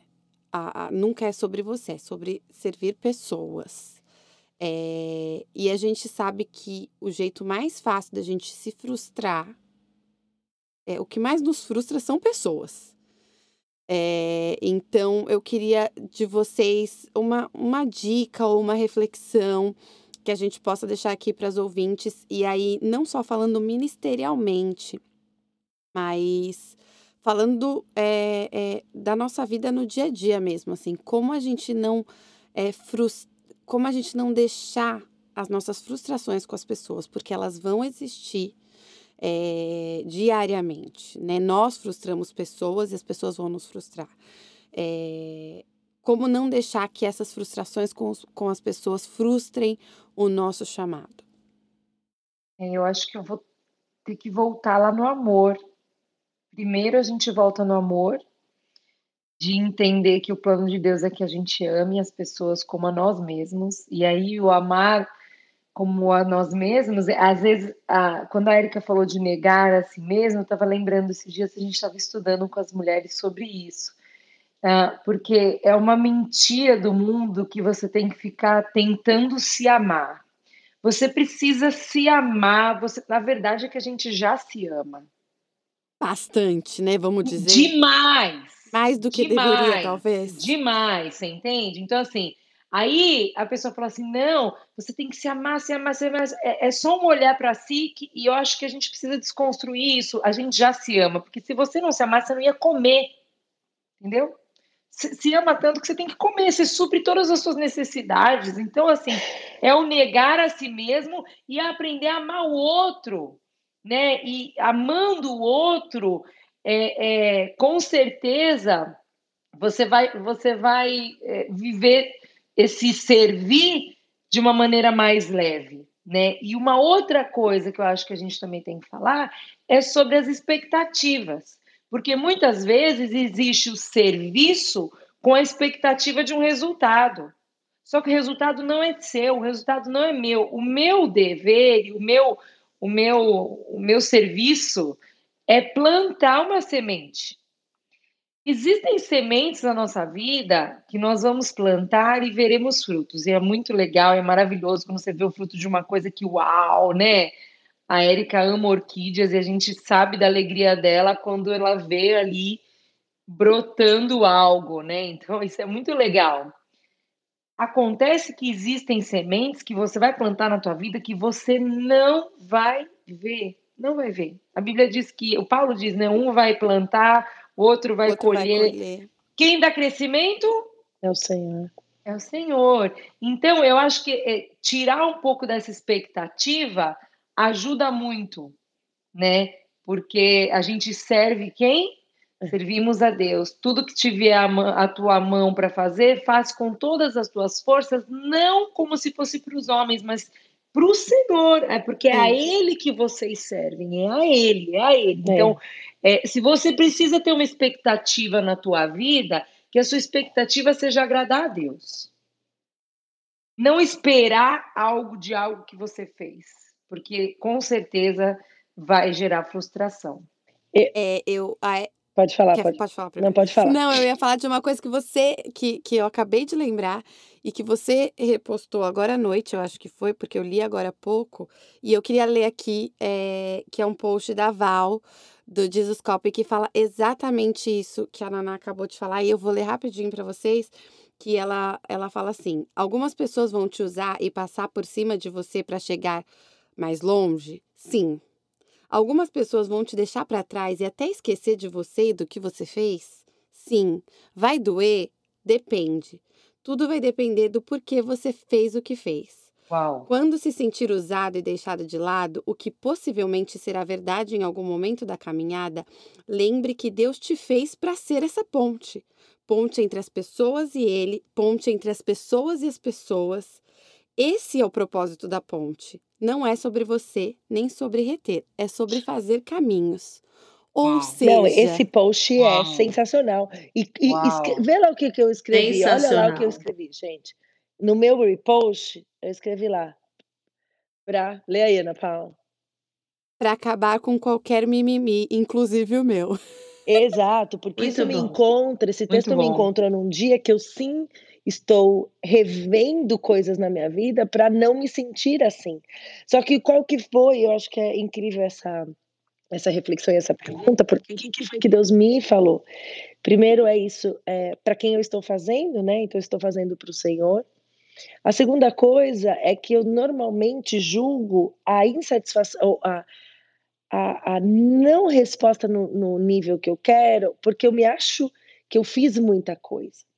E eu tenho que entender o quanto eu sou pecadora. A gente não estende misericórdia quando a gente não acha que a gente precisa de misericórdia. Eu só consigo ser misericordioso com alguém quando eu entendo que eu preciso de misericórdia. O que acontece é que o nosso julgamento é sempre de um lugar mais alto. Então, assim, a pessoa foi injusta comigo porque eu fui bom fazendo aquilo para ela e ela não reconheceu que eu estava sendo bom. E quando eu entendo que eu sou ruim, porque a minha natureza é pecaminosa, é, eu preciso, eu, é, eu, eu, eu, eu sou muito mais criterioso no julgamento do outro, no sentido de eu faço muito mais fácil de perdoar, eu me frustro muito menos. Então, o nosso lugar que tem que ser tem que tomar cuidado é porque a gente a gente se frustra porque a gente esperava uma coisa desde um lugar alto. E, e, e a gente vai falar depois disso, é, inclusive num, num dos temas de, da entidade que era autoestima, que a gente já inclusive discutimos sobre esse assunto quando a gente estava montando. Sim, sim, eu ia entrar nele. Eu, eu você estava falando, Érica, e eu falei, a gente está caminhando para falar de autoestima. Exato. Sim. Porque sim. a autoestima é uma estima muito alta. Eu me considero tão boa, tão boa que nunca ninguém vai ser capaz de atender a minha expectativa sobre o tratamento que eu tenho que receber. Então, hoje existe uma idolatria da autoestima. Então, assim, ai, você me frustrou porque eu esperava que você me tratasse desse jeito, porque eu sou muito boa. E, na verdade. Eu chamo isso, isso de egolatria. Isso é um problema, porque hoje o evangelho que tem sido pregado é um evangelho de que Jesus vai melhorar a tua vida, não que ele é o redentor dos teus pecados. É um evangelho de que assim, muda de religião, porque essa religião você vai ser uma pessoa melhor, porque é, é cool. E aí você, você vai buscar a igreja, um clube que você vai se sentir muito cool, porque você faz parte agora de um grupo muito seleto, maravilhoso, uhum. e você uhum. esquece que você precisa de um redentor, um salvador. Eu só peço socorro quando eu vejo que eu tô mal. Só que as pessoas se acham muito boas, porque elas estão elas estão massageando o ego o tempo inteiro, elas estão se falando que elas são incríveis, que elas fazem, eu gosto de usar essa expressão, que elas fazem sete zeros, que, que, que a minha conta, que os meus números, e cara, enquanto a gente quiser tratar o outro, esperar o outro de uma altura de eu sou bom, as nossas frustrações vão ser gigantescas. Agora, quando eu começar Sim. a entender como eu sou pecadora, cara, e eu tô fazendo para o Senhor, eu não vou esperar nada das pessoas, nem de Deus, porque miserável homem que sou, aí eu falo, Senhor, o que eu recebo é graça, o que eu tô recebendo é, é bondade tua, então eu não espero das pessoas, entendeu? E a gente precisa corrigir isso no cerne, lá dentro, né? E eu acho que o mais incrível disso que ela falou, que ficou muito na minha cabeça, porque a gente escuta muito sempre, né? Ah, é, não faça pensando é, naquilo que os outros vão te dar de volta e blá blá blá. Mas o que mais me chamou a atenção nesse, nesse post é que ela fala que nós fomos feitos para ser pontes. Então, assim, a gente quase que não tem o direito de se sentir usado, porque nós somos feitos para sermos usados, né? Nós somos feitos para que a gente possa abençoar mesmo a vida das Exatamente. pessoas. É, é e, e, não reter ali, porque é, é feito para abençoar, para que a pessoa possa caminhar, para que a pessoa possa passar. É, é, é, não que ela, que ela que a gente abençoe e que ela fique ali presa a gente por, por algum tipo de gratidão ou por algum tipo de, de, de é, dever, porque ela te deve e aí ela precisa ficar ali presa a você. Não, é tipo assim, é, você é uma ponte, você foi usada, que bênção que Deus permitiu ser usada na vida daquela pessoa, ou para chegar até ele, ou para conseguir alguma coisa, ou para chegar em algum lugar. E, e, e, de repente ela vai só passar mesmo. E acho que é muito difícil para a gente olhar para isso é, com as nossas expectativas que a gente tem das pessoas e, e se colocar no lugar de tipo assim, poxa, eu só servi para isso. Ela, ela, ela veio aqui, pegou e foi, é. de repente, é. É, e, e é só isso mesmo. Só para a gente ter um versículo desse, disso, para a gente entender o que, que é chamado, é viver o que Paulo nos disse em 2 Coríntios 12, versículo 15. Por vocês, de boa vontade, me desgastarei e gastarei tudo o que tenho, embora pareça que, quanto mais eu os ame, menos vocês me amam. Isso aqui é o resumo do que é chamado. Ui! é incrível. É isso aí. É. Não precisa de 10 passos. Vai para a Bíblia que a gente encontra. Né? É incrível. É incrível. Eu acho que uma coisa interessante é que, que tem muito a ver com o chamado, que eu acho que, é, que pode ser útil, e que a Erika tem falado bastante, acredito que Naná é, concorde também fale, realmente esse tratamento do ego, né? Eu acho que a gente precisa falar sobre a necessidade de tratamento do ego. Eu não conheço um antídoto maior para o ego do que é, você de fato entender a salvação. Não tem como entender salvação sem você estar em contato com a palavra sem o Espírito Santo te explicar. Ninguém explica a salvação para ninguém, senão o próprio Espírito Santo. Então, não... como é que você trata ego? Você tem que, você tem que ir para a palavra. Você não tem como. É, eu, eu faço terapia há muitos anos. Adoro, adoro o ambiente, adoro a, a dinâmica da terapia. Para mim é muito útil. Para mim, me, me eu, eu falo que é uma faxina emocional. Assim como eu limpo a minha casa, eu faço terapia. É, e eu tive um grande presente de ter um terapeuta cristão. E eu acho que esse é um. Se tem um chamado que é importante hoje e que a gente deveria olhar com mais cuidado, é o tratamento do ego com o, o olhar cristão. Sim.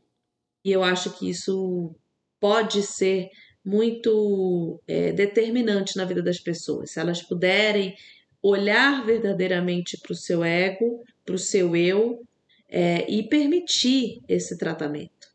É, eu acho, acredito, estou convencida de que o ambiente da igreja, da tua igreja local, ele é o, o local para isso, designado para isso. Eu acho que ali é, muita transformação acontece, muito tratamento de caráter acontece. Eu acredito que é, o desenho é, é esse, talvez por isso seja um ambiente de um certo desconforto, não é um ambiente que é de todo confortável. É um ambiente familiar, um ambiente em que a gente sente muito prazer de estar. Mas é um ambiente de tratamento de caráter e de tratamento de ego. E é, não por coincidência, o lugar de exercício é, de chamado. Sim. Então eu acho que você, essa, esse link entre quem eu sou e quem Deus é é, é muito importante para você entender chamado. Sem dúvida. É isso aí. Então vamos lá, então vamos falar de quadros, né? E aí, meninas? Sei que a gente falou de chamado, foi um tema um pouco mais sério. Foi mais sério, né? Né? Foi mais sério. Foi um. A gente brincou na organização do, do episódio de hoje que a gente ia ter um Vida Coffee Podcast Corujão. Corujão. Corujão. Corujão. E são meia-noite. Eu vou atualizar vocês aqui do horário agora. São meia-noite. Horário de Brasília. Não, não é horário de Brasília. Que horário, gente? De, da sei. Flórida. da Da Flórida. Flórida. Igual a Jovem Pan, repita. Meia-noite, dois. Foi sério hoje o nosso episódio. Foi Mas eu sério achei porque você falou menos, né, Natasha? Porque quando você já começa a falar, aí já a seriedade. Já sabe. O Já é a melhor- bagaceira, Gente, né, Ana- Natasha? Você ficou com essa fama. A Eu fiquei tem um bagaceira. gente. Gente, essa Natasha tem palavra... fã-clube. Ela tem o fã-clube. E eu ela faço tem. parte, tô esperando Ela a carteirinha chegar. Oh, Ela tem. Não há um episódio Que ela não deixa armadilha um que vocês estão me armando. que ela não deixa um- um- um- um- uma piadoca aí que, que, que, que rola pelas redes depois. Bom, então vamos lá, vamos pro momento bagaça. Quadros. Quadros. Ok ou não ok? Paulinha, Gente, é com você, amiga. Vamos lá. gente, é ok a gente não aguentar mais ser a instrutora de festa infantil do próprio filho 24 horas por 7, tipo assim, 24 por 7, eu não aguento mais. Eu preciso me abrir aqui pra vocês. Tá puxado, meu filho tá com dois anos e meio, já, já não é mais assim, brincou é, 40 minutinhos, cansou. Ele quer passar o dia inteiro brincando. Meu filho ainda não vai pra escola. E assim, eu sou a pessoa com quem ele quer brincar o dia. Meu, eu acho que inteiro. é super ok. Eu também. Mas eu, eu posso fazer uma sugestão, Faça. de repente? Não sei se é o momento. Nossa, Natasha, eu também fala. queria fazer essa mesma É o sugestão. momento indica. eu Peraí, Naná. Ai, você vai É indica? É, É pode ser indica? um indica, pode ser Então meu vai. indica. Vai. Hum, Mas você não vai. Você vai ter que dar dois indicas, porque aqui tem Ok, ordem. A that's gente okay. é bagunceira, mas a gente tem, Não, tem a ordem. gente bem. tem ordem. Tudo bem. Indicar uma companhia para essa criança, uma, uma companhia da, mes da idade assim similar, né? Você vai trazer a sua filha Ó. pra brincar com ele? É isso que você tá querendo me dizer? É, Não, eu acho que é o bem modelo isso, Natasha. porque a gente mora duas horas de distância. Eu acho então que é não vai ser mais uma o coisa modelo tão Natasha de acessível. ser. É modelo Natasha de ser. Fechou. É É o criar o próprio clubinho. É E criar o próprio inclusive, você pode clubinho. fazer o contrário da Natasha. Fazer o contrário da Natasha. Você teve um, agora você pode ter dois. Ô, Natasha, você não tá entendendo. Tudo isso aqui é que você, você como, como tá ali a, a, a pecinha de fora da família, você não tá entendendo que nada mais é do que a pressão de duas cunhadas tentando me fazer engravidar. Você não tá me Engravidar. ajudando. Gente. Ó, ó. Eu tenho, Ó. que, eu tenho que interferir. Interferir. Obrigada. Gente, por que, que as palavras estão me faltando? Meia-noite não é hora de Meia-noite gravar dois, meia-noite cinco. Palavras faltam, meia-noite cinco. Ó, eu acho assim, é, um Vida Coffee indica, tenha filhos para fazer companhia para o seu filho que você não aguenta mais brincar. É uma, é uma indicação. Todo mundo aqui tem três filhos, então, de repente, é o quê? Um pré-requisito desse chamado? Um sinal, um sinal. A gente acabou, a gente vai começar então a contradizer o episódio, é isso. Resolvemos. Em tudo. Vai Exato. A gente veio, os quadros eles são feitos? Para você contradizer tudo bem. que você falou. Não, a gente estava super bem. E, o, e ó, vocês não leem o roteiro, mas o briefing da Paulinha é assim. Os quadros não são necessariamente ligados ao tema. A ideia, ela escreve isso, tá? A ideia é que os quadros perdurem e seja um momento engraçado e leve. Tá? E essa parte eu não posso ler. Essa parte eu só tenho que entender enquanto eu tô fazendo o quadro, tá?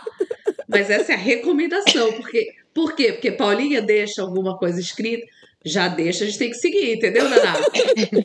Exato.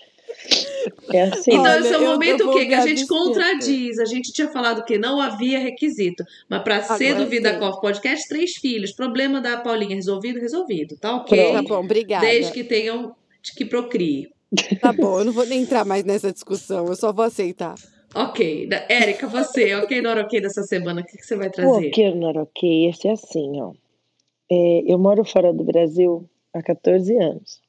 Há 14 anos, passar roupa não é uma atividade do meu dia a dia. Na verdade, eu passo de acordo com a demanda que eu exijo que seja bem pequena. Então, assim, Érica, eu vou te. Vou só limpar sua barra perante os ouvintes. ah, ok. Culturalmente, nos Estados Unidos as pessoas não passam roupa. Não. gente. Não, é gente, que ela isso é nepotismo. desleixada. Isso é Não, nepotismo. Olha, não, a cunhada Natasha, levantando pra falar. Não, ajuda. eu tenho que. Gente, eu tenho que ser um- uma fiel da balança aqui. Sabe?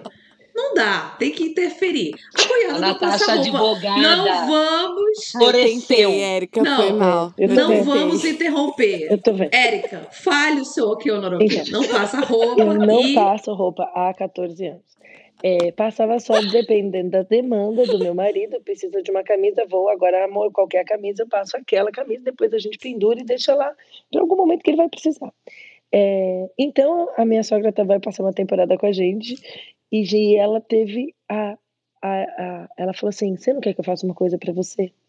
Eu posso passar roupa. Eu falei: Não, mas não precisa. Não, não, mas eu gosto de passar roupa. E aí, os meus filhos desceram e a Luísa falou assim: Mamãe, olha essa camiseta. Está passada, mamãe. E eu falei, uau, então eu não sei se é ok ou não ok deixar a sogra passar roupa por nós. Por... Eu acho que é um ok, mas você tem que saber que você está correndo risco de ter o parâmetro mudado. É um ok com conselho. Ressalvas. É um Exato. ok com atenção. É um, eu acho que eu vou ter que ter uma conversa e vou falar, Sarinha, a senhora precisa ensinar os meus filhos a passarem roupa, porque quando a senhora não estiver aqui, eu vou precisar que eles Boa. passem, porque eu acho que eu não vou conseguir mais Boa. colocar na minha rotina, gente. Boa. Mas aí ficou ok ou não era ok? Que eu não entendi se vocês me apoiaram ou não. Ana Paula, Ok, Ana Paula entendi que ok. já tinha me apoiado. Ana Paula, ok, eu, eu ok. Também gostei da ressalva. Isso vale pra tudo. Isso vale pra tudo. Sua mãe veio te ajudar. Também fica ressalva aí, gente. O padrão não necessariamente. É que padrão de vó É, Complica, né, Nath? é ok que o padrão de vó não é. É, é. Com certeza. Naná, você É. tem momento ok ou não ok pra gente?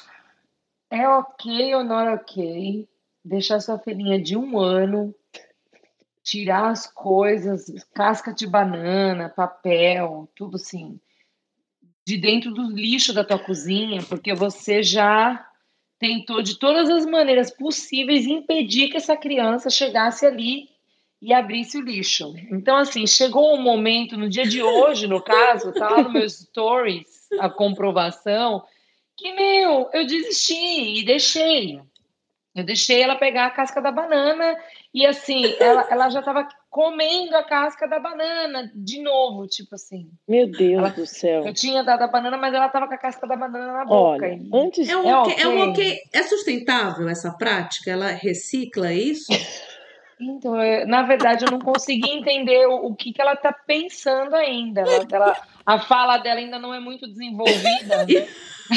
Aliás, para a idade dela é, mas eu ainda não consegui fazer esse tipo de Eu- comunicação para a gente só- entender o, o- o Eu propósito. só tenho um- uma, um pouco de preocupação, porque a gente acabou de indicar que a nossa aqui, nossa diretora produtora, dona do podcast todo, é, tivesse mais filhos, e aí daqui a pouco você me solta esse tipo de informação, desanima a pessoa que o filho já não mexe mais. Ué, é só ela Eu falar acho. ok. É só ela Eu falar acho. ok pra mim que já tá liberado tudo e tá tudo bem. Eu acho que o seguinte, pra você, quer dizer, pra mim seria ok, mas eu fico pensando, a pessoa que até hoje tá lavando as, as compras por causa do Covid, como é que ela tá, como é que ela tá lidando Gente. com essa é, ger, ger- como é que fala? Germinofobia. Germofobia. Germofobia dela, assim, da, da- como é que você tá lidando? É uma questão de sobrevivência, né? É uma questão de sobrevivência. Eu tô aprendendo a me superar. Eu me sinto- Naná, Naná, eu vou dar um veredito. Tá ok, porque Por é terceiro filho. Ah, terceiro obrigada. filho pode Obrigada. lixo. ainda não pode isso, Obrigada. só no terceiro. Obrigada. Terceiro Obrigada. filho, revira o lixo, revira. graça. O lixo tá lavado? Tá lavado. Tá ok. Gente, ai, Isso, tá ai, mas obrigada. é isso. Obrigada. Gente, a gente explicou. Ela deixa já porque ela já lavou antes. tudo. Ela lavou todas as embalagens, ela já lavou tudo. Tá lavou. É por isso Mais que ela ou menos deixa. por aí, mais ou menos por Essa aí. banana já foi tão lavada que dentro do lixo. Gente, o lixo da Naná é mais limpo que a minha dispensa. Mentira, pelo amor de Deus. Gente, minha dispensa é limpinha. Queremos foto. Gente, eu não A pessoa tenho. se queima de graça. De né? graça. Não, a Paulinha se empolga. Eu não tenho momento ok honoroquei nessa semana. Tá ok, É, tá ok. Tá não ok, tem. tá Ok, não você tem, não ok. ter. Tá É ok. ok, não tem um momento, entendeu? E a gente vai pro Uhum. próximo quadro, nunca pensei. Nunca pensei. Esse quadro passou por uma transformação. Por quê? O briefing da Paulinha, lá. hoje, hoje é o episódio de Hoje ler o ela briefing. tá lendo toda a Hoje- minha pauta. Hoje é dia de ler a pauta. Ah, Nunca pensei, tem a seguinte orientação da nossa diretora. Gente, vamos contar uma coisa que pouquíssimas pessoas sabem sobre nós e a gente e elas não imaginam. Aham. Mas eu tenho percebido que o nunca pensei é mais no sentido da gente se surpreender. Então, é- tem Isso é mudado. a Érica. Não, é a Érica. É a Isso Érica? A Ela que não- sempre vem com o nunca pensei, tipo assim, ah, eu nunca pensei que eu mesma fosse fazer. É, é ela. É ela. É. É total então, ela. eu queria que a gente primeiro definisse o sentido do quadro, tá? Meu Se a gente Deus pudesse ter uma céu, reunião pessoas- de pauta. A gente tá gente, lavando roupa suja do podcast durante a gravação. No, Ao vivo. Isso é que dá. Meia-noite e 13 tá gravando a podcast. É isso. Já tá todo mundo Já assim, foi, ó. gente. Já tá todo mundo aqui, ó. Vou falar o que der.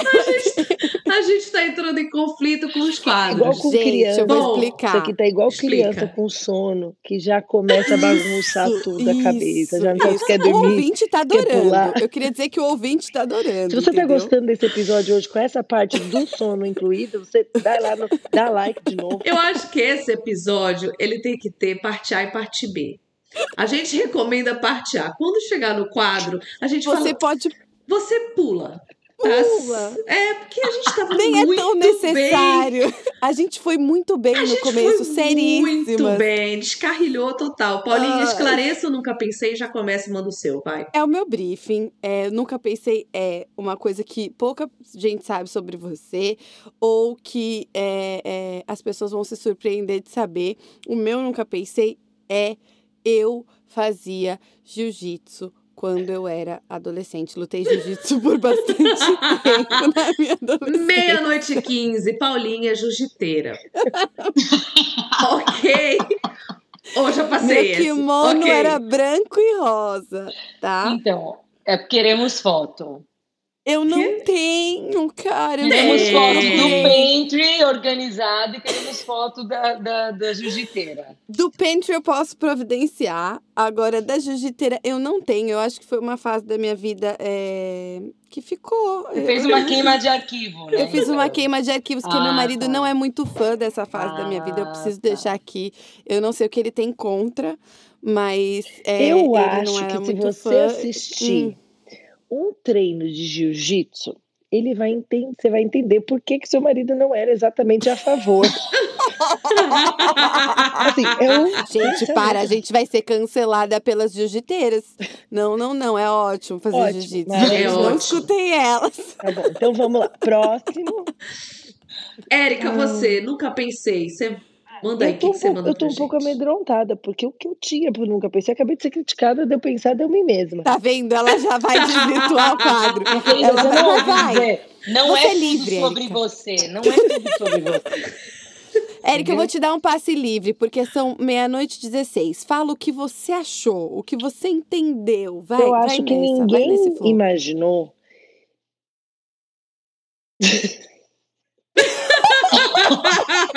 Gente, ela tá com muito sono. Eu queria filmar Gente, a cara eu queria dela. que vocês Ela tá com Eu muito sou uma pessoa sono. que deita 10 e meia da noite.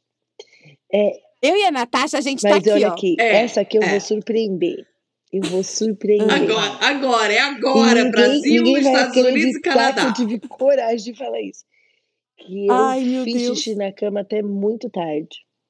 Putz, ela Uau! Eu não acreditei. Não, mas isso era o que eu ia contar sobre você, brincadeira. Bomba, bomba, Bomba, Gente, bomba. isso que dá gravar podcast meia-noite. A pessoa abre coisas que você nunca pensou real. Nunca oficial. pensei. Não Nunca é? pensei. É isso aí. Então, gente, já E eu acabou, falar mais testemunha. nada sobre isso. A Érica é irmã do meio. Do meio, Do meio. Do meio. A Natasha tentando procurar uma explicação. Por que, por que que ela fez xixi até tão tarde? Eu queria dizer que esse assunto acaba aqui, eu não falarei mais dele, tá bom? Só porque eu tô muito cansada, eu vou passar outra coisa. mal. Eu vou passar mal. Eu nunca vi quadro descarrilhar tanto. Paulinha, a gente vai regravar? Não, pelo Não? amor de Deus, é- acabou. O, o, o, o, passe desse, desse episódio acabou. É, o que saiu aqui, saiu aqui. não É isso, é isso. direito, porque as minha casa tá todo mundo dormindo. Naná, Naná, é com você, amiga. Bom. Nunca pensei. Nunca pensei. Eu acho que vocês nunca pensaram que eu era uma jogadora de futebol. Eu joguei Uau. futebol Não. quatro anos. Não. Joguei. Uau, uau. Eu era bolsista do Mackenzie porque eu jogava futebol. Então, Gente, Uau, vou- bolsista eu- é o nível humano- top. É, Top, ela conseguiu romântico bolsa no- que vocês veem. Era isso que eu ia falar, gente. Se você É. não conhece a Ioná, o Instagram dela É. é arroba Massambani. Ela é Romântica, toda delicada. romântica, babados, delicada, laços. babados e, e- e laços. Essa é a Naná e assim não dá pra imaginar mesmo. Não tem dá. o. Não tem como. Essa não Nossa, hoje a gente dizer, tá aqui, ó, eu do vou esporte. dizer que eu tenho saudade. Olha, de jogar Sério? futebol. Você acha que você ainda sabe jogar futebol? Ah, eu acho que eu sei. Ué, Vamos, eu vou tirar isso, eu vou tirar isso, vou tirar essa dúvida logo, em breve, se Deus quiser. Mas eu tenho pra gente. vontade, de verdade, tenho vontade. Gosto, gosto. Eu não de tenho vontade lembrar de voltar tempo. pro jiu-jitsu, não, tá de boa. ufa. Ah, que bom, graças a Deus. Natasha. Não, gente, eu tô aqui pensando. Não, nu- não nunca vem, não. pensei. Não, gente, tem tanto nunca pensei. Você imagina, 35 anos sem ser convertida. Tem coisas assim impronunciáveis. Impronunciáveis, mas assim. Eu nunca pensei no sentido da Paulinha, Isso, que as obrigada. pessoas me olhariam. Gente, é difícil a pessoa olhar pra mim e, e se surpreender. Mas eu vou falar. Eu falei do reality show na semana Falou passada. na semana passada, na semana retrasada, você falou do reality show. É, gente, eu não, eu não sei. Bom, tenho, eu tenho que falar de um nunca pensei real, né? Real. É porque Claro. depois do tipo de coisa que É. eu falei aqui, é bom que seja bem real. É bom que seja bem real. real. É bom que seja real. Bom, eu não gosto de alguns tipos musicais, sabe? Algumas Aham. coisas assim. Eu não gosto. Pagode é um tipo, um tipo musical que eu não. Se você me perguntar, eu falo, não gosto, não é uma coisa que eu coloque pra ouvir na minha, na minha Poxa, casa. pagode. Mas o que acontece é que existe um fenômeno chamado show de pagode. Nesse ambiente, é, se houver um palco, se houver um palco, Ah, eu seria a pessoa que estará ali logo à frente, Como assim? com Natasha? todas as músicas decoradas. Então, Mas você não gosta de pagode. é, um, é, um, é um fenômeno. É um fenômeno. É um fenômeno. É um fenômeno. Porque eu nunca pensei é que eu sou pagodeira. Nem eu pensei isso de mim. Ô, ô, Natasha, eu queria deixar uma coisa aqui clara pro ouvinte que não tá vendo a nossa câmera. Ok. Quando você falou que você tá na fila da frente do show de pagode, as duas pastoras que fazem parte desse podcast hoje, elas saíram. Elas, Elas não saíram. estão mais aqui. Cadê? Elas saíram. Não temos mais. Eu acho que elas, elas saíram para que não ter que se pronunciar. Elas não Eu querem se pronunciar, mas então eu vou falar. Eu vou aproveitar, olha só. Elas saíram da câmara. Então eu vou falar o seguinte: além do pagode, eu Ai. adoro um caracaramba Meu caraô. Deus, meu Deus, meu Deus, vai ficar ruim. Adoro. Cuidado, cuidado com essas, né, com essas, com essas declarações bombásticas. Então, se você falar assim, eu não nunca pensei, eu adoro música popular, música, música. E eu sei Popular, as letras, popular, eu sei popular. as letras. Agora é um fenômeno, porque eu não ouço essas músicas. Mas Você você sabe, sabe. só Deus sabe como. Eu sei, eu sei. Revelação do Soltar Espírito. Osmose, não. amiga. Osmose. Evidências, Isso é eu uma vou saber cantar. Isso Eu é uma sei coisa cantar. engraçada, porque esses dias o Sal tava mostrando para as meninas umas, umas músicas que ela falou, meu, tipo assim, onde que você aprendeu esse tipo de música? Da onde você É um conhece? Que eu- fenômeno. É. É um fenômeno. É um fenômeno. Então É eu. osmose, gente. É? Você você aprende por osmose, eu acho que sim. É Olha, mesmo? eu aprendi em outros momentos, mas posso. Fica por aí. Bom, vamos então o seu Vamos- nunca pensei, o seu nunca pensei é tipo assim, eu danço na cozinha Eu danço na cozinha. com, com essas Com músicas pagodão. aleatórias. Gente, eu só cozinho dançando pagode, tá aí. Ah lá, adivinhei. Pronto, o pagode é o que tiver. Eu boto juntou. assim. Jogue é, música popular brasileira. Todas eu vou saber na playlist do Spotify, se você jogar aí. Você tá ouvindo a gente. Não recomendo que saia. Faça maratona do podcast. Meu indica que você ouça o nosso podcast. Porém, se você estiver Agora- cozinhando... você escute a playlist Gospel 2021. Lobby, lobby É, Sim. Top Church. Gospel, Lobby Vida Church. Essa, Sim. vai pra esse lado. Exato. Porém, se você cair sem querer, saiba que você tem aqui uma Lembre-se de mim quando estiver dançando na cozinha. Tá Passou, passou, foi pra, foi pra todo mundo? Eu acho que a Naná não. Falou? Falou, Naná? Falou, todo mundo. Falou Foi pra todo futebol. mundo. Foi. Ok, então vamos lá. Amiga sua louca. Já falei todos aqui. Então, Paulinha, você. O meu Miga Sua Louca, é... na verdade, eu não sei se se enquadra no Miga Sua Louca. Eu sempre fico um pouco confusa. Eu que, que, que, que dei o briefing dos quadros, mas eu também me confundo. É, mas eu acho que se enquadra, porque toda vez que eu falo isso, talvez seria um nunca pensei. Mas agora vai no Miga Sua Louca. Eu não sei andar de bicicleta. Meu Deus. Já falou isso? Não. Não. Eu devo ter falado isso pra você no particular. Que? Não. Eu não sei andar de bicicleta. Eu também não sabia disso, sabia, Érica? Sabia. Você sabia? Peraí, É, peraí, peraí. Peraí. Ela é ex-jiu-jiteira e não anda de bike? aí? Tá ótimo esse podcast, tá maravilhoso. É isso aí, gente. Vamos lá para o Vida Coffee Indica, ler o quadro final. Para, cadê? Eu quero todo mundo. Por que, que só eu tenho que me expor? Érica, você. Amiga sua louca, vamos lá. Ai, Teve de tudo que- hoje aqui. Teve Eu de acho que tudo. Miguel sua louca. Eu Pensa- não sei se é, se é esse quadro, mas acho que eu quero que eu quero falar. Que eu fiquei. eu fiquei 15 dias. 15 dias em Cancún. Fui buscar minha sogra para trazê-la e tal. Ah, foi um tempo de muito descanso. E só que eu tô trabalhando muito essa semana. E sabe como eu tô me sentindo? Sabe aquelas baterias de, car- de, controle, de carrinho de controle remoto dos anos 90, que ficavam 5 horas para carregar e você gastava em 15 minutos? Eu acho Pronto, você carregou por du- duas semanas carregando e já acabou nos primeiros três Então dias. eu acho que eu tô um pouco de miga sua louca assim, descontrole de trabalho.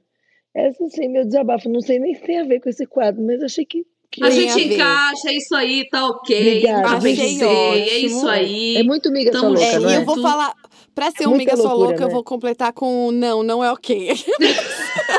Aquelas assim.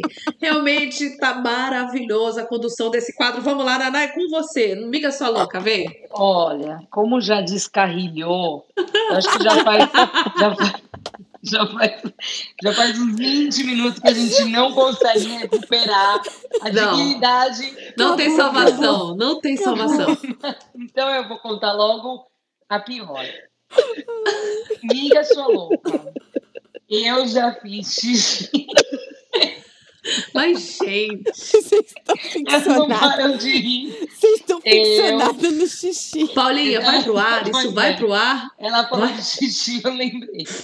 Seguinte, eu usei as fraldas da minha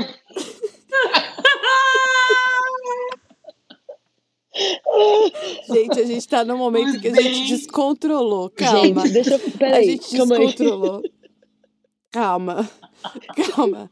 Ouvinte, aqui, tenha paciência com a gente. A pessoa uma entender nada. Meia-noite e 26. Oi, Ouvinte. Chloe. Ai, gente, coisa linda. Deixa eu só falar uma coisa pra vocês, gente.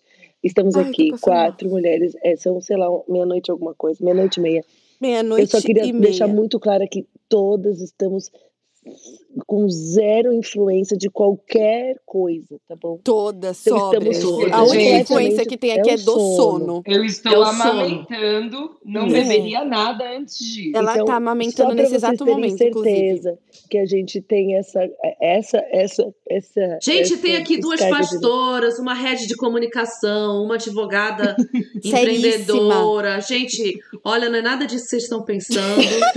Mas tá vamos um lá, Naná. Era xixi Bom, como que é eu. o seguinte, é o seguinte. Oi? né, nós estávamos viajando e por falta de um banheiro é, é, disponível, eu, a única alternativa que eu tive foi ir para o carro e pegar as fraldas da- da minha filha, minha bebezinha de um aninho, e fazer xixi na fralda da minha filha, Olha, tá? Eu acho que Esse é o meu miga sua eu louca. acho Na verdade, eu acho que esse miga sua louca meu é o meu miga sua louca da vida. Tá linda, linda. Eu tá duvido que eu vá fazer algo parecido com isso novamente, mas assim, foi uma questão de necessidade Eu extrema. acho Ali, que ou isso é eu fazia, um É eu uma dica? Isso é uma dica. É o indica, não, inclusive foi é o um indica de indica. uma prima, a Evelyn. A Evelyn muito provavelmente vai ouvir esse podcast, que ela sempre ouve. E aí Que a bebê lindo. falou assim: Ná, Uhum. vai pro carro. Ela falou assim: você devia ter trazido a fralda da Chloe. Eu falei, meu, a fralda da Chloe, mas é agora. Eu fui pro carro e eu fiz xixi na fralda, nas fraldas da minha filha. Gente, Precisei de duas. E assim, foi uma libertação. Uma libertação. Ô, gente, a gente Olha. chegou à conclusão de que a família aí né, é, é, tem algum problema é, urinário. né? olha, eu acho que houve uma desconexão entre a parte A e a parte B. São outras pessoas, a gente não ia contar. Chamamos aqui sósias de Não, não, não, não, não, não. não. É a mesma eu pessoa. nunca fiz xixi na cama, tá? Nunca Tá. fiz xixi na Não, a cama. gente tá tem deixar claro.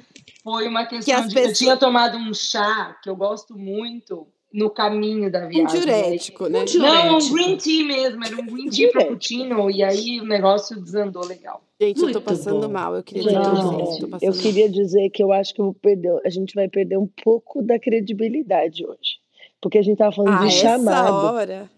Gente, de Nossa, mas ainda bem. Mas o bom, o que que foi o bom? O bom foi, Salva, que salva, foi, foi a primeira parte que foi o chamado. Entendi. Então, Se a pessoa desistiu de ouvir gente- em algum momento. ela desistir, Não, não, não, ela não, vai não. desistir Você aqui. sabe Já, eu ouviu o que, o que retém. É- entender, é- episódio ficou entender. longo. Não, e eu acho que eles vão entender o seguinte: vi pessoas normais sem chamado. Amém. Olha É que coisa. a- normais, Amém, é chama isso aqui que a gente tá fazendo de normal. Mas tá bom. Tá bom, vamos, vamos pra indicação então, gente. a Vai, gente aqui. Natasha, assim, fecha esse episódio. em agora, é agora. Jesus. Vida Coffee Indica. Eu vou Paulinha, voltar a ser séria. Eu agora. vou voltar a ser Fecha, séria fecha agora. agora. É Eu agora. Paulinha. Gente, eu vou indicar um devocional. É, Não, depois de todos esses quadros, você Eu não vou- vem com eu devocional tentando, eu tô agora. tentando recuperar a Então minha vai. dignidade. Vai. Eu vou indicar um devocional para mostrar para vocês que eu sou séria. É, o devocional é o Unexpected, da Christy Kane. É, tem no aplicativo da Bíblia. Ele é, é, parte de um livro dela, né? Eu não li o livro. É, em português é Inesperado. E é um devocional, acho que de sete dias, ai não sei, gente, mais quantos dias são, mas é um devocional muito bom que fala sobre como a gente lidar com momentos inesperados na, so, na nossa vida, que acontecem na nossa vida. É maravilhoso, então eu indico, e se você tiver acesso ao livro, eu acredito que o livro deve ser muito melhor ainda que o devocional, então vai lá, Unexpected, Inesperado, da Christy Kane. Incrível, já tô seguindo esse devocional aqui. Aliás, a minha indicação vai sobre os devocionais do aplicativo e o Version da, da Bíblia online.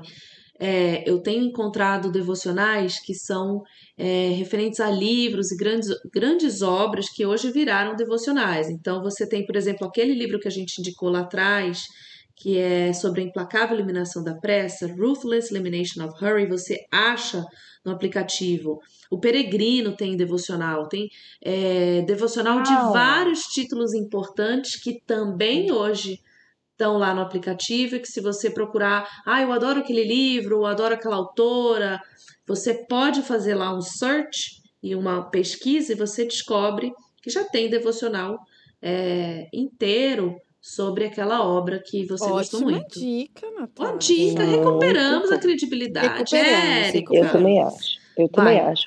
Eu tenho, é, na verdade, duas indicações a respeito disso. A primeira é de, um, de um aplicativo que chama. Aplicativo não, perdão, gente.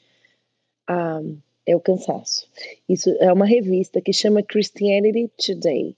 Eu sei que é, ela é em inglês, ela tem online, ela tem versões online, tem inclusive no, no Instagram você pode seguir, é arroba ct underline mag, de magazine. É, é uma revista que é super interessante para você entender o que acontece no mundo cristão de uma forma geral. Eles têm, eles não são uma, é, uma publicação de uma linha só, então você consegue, eles, eles conectam política com com é, questões éticas e, e, multiculturais. Então, eu, eu, assim, eu super indico. É em inglês. Então, eu acho que. É, Mas onde você vale acha? Não, é, é, você baixa isso no, no, aplicativo? Você pode. É, quem está nos Estados Unidos pode assinar. Você pode ser leitor online, você pode receber ela em casa. Eu ainda sou, gosto muito de papel, então eu recebo ela em casa. É, e algumas das coisas saem no Instagram também, arroba CT Magazine, mag, chama. É, e também, que foi uma indicação que a gente falou aqui agora há pouco na, na, na parte séria desse episódio, é, em que a Paulinha falou sobre a Val Gonçalves, é, que eu acho que assim é uma mulher que tem se destacado com um posicionamento muito correto e cristão e bíblico. E eu acho que se, você, se a gente pode indicar para você seguir alguém, é arroba Val Jesuscopy. É, ela chama Val Gonçalves, é uma mulher de Deus é, e que sempre dá um ponto muito coerente uh, bíblico. Então, é, eu acho que a gente precisa de boas referências. A Val tem sido uma referência dessa. É, eu não a conheço pessoalmente, assim, é, não acompanho pessoalmente o trabalho dela, mas me abençoa muito. Inclusive, ela tem uma série de posts que falam de gula, inveja, preguiça. Ela é, e, e, assim são coisas muito de da gente acordar. Acho que fica aí essas duas indicações. Uma em português, Val Underline Jesuscope, que é a Val Gonçalves. E para quem gosta de entender o que acontece no mundo cristão, tal, a revista um, Christianity Today. Muito bom, uh, CT muito Underline bom. Mag, M-A-G. Muito bom. Naná, é o que, que você tem de dica pra gente? Eu tenho um livro do John Bevere chamado A Isca de Satanás. É, tem o livro e tem também no YouTube os episódios que são assim mais ou menos de, de 30 minutos, ou então tem inteiro também de 5 horas, são pregações dele que eles compilaram e, meu, é, é um livro daqueles que muda a vida, que muda a perspectiva. Esse livro fala sobre a ofensa. Então, aquele, aquele lance de guardar o coração né? E, meu, é, é assim, eu tenho passado para muitas pessoas e tem sido, assim, de bastante crescimento, transformação, porque, aliás, é aquele para você ter sempre ali para você pegar e dar uma relembradinha, né? Porque é, a ofensa é, um, é realmente uma isca e a gente tem que estar atento a isso. Então, chama-se A Isca de Satanás, do John Bevere. É muito, muito bom. Muito bom. Muito bom. Ele é, tem inglês e também tem, português. Tem, muito bom. Tem. É isso aí, gente.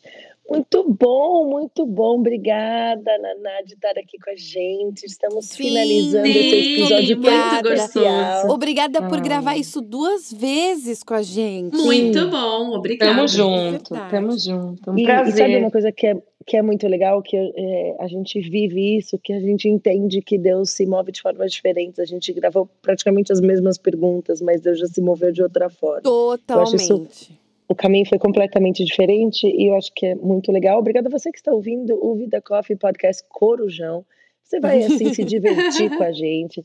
Mas na verdade a nossa oração é que você é, não saia desesperada buscando o teu propósito, mas encontre que o teu propósito é ser parecido com Jesus.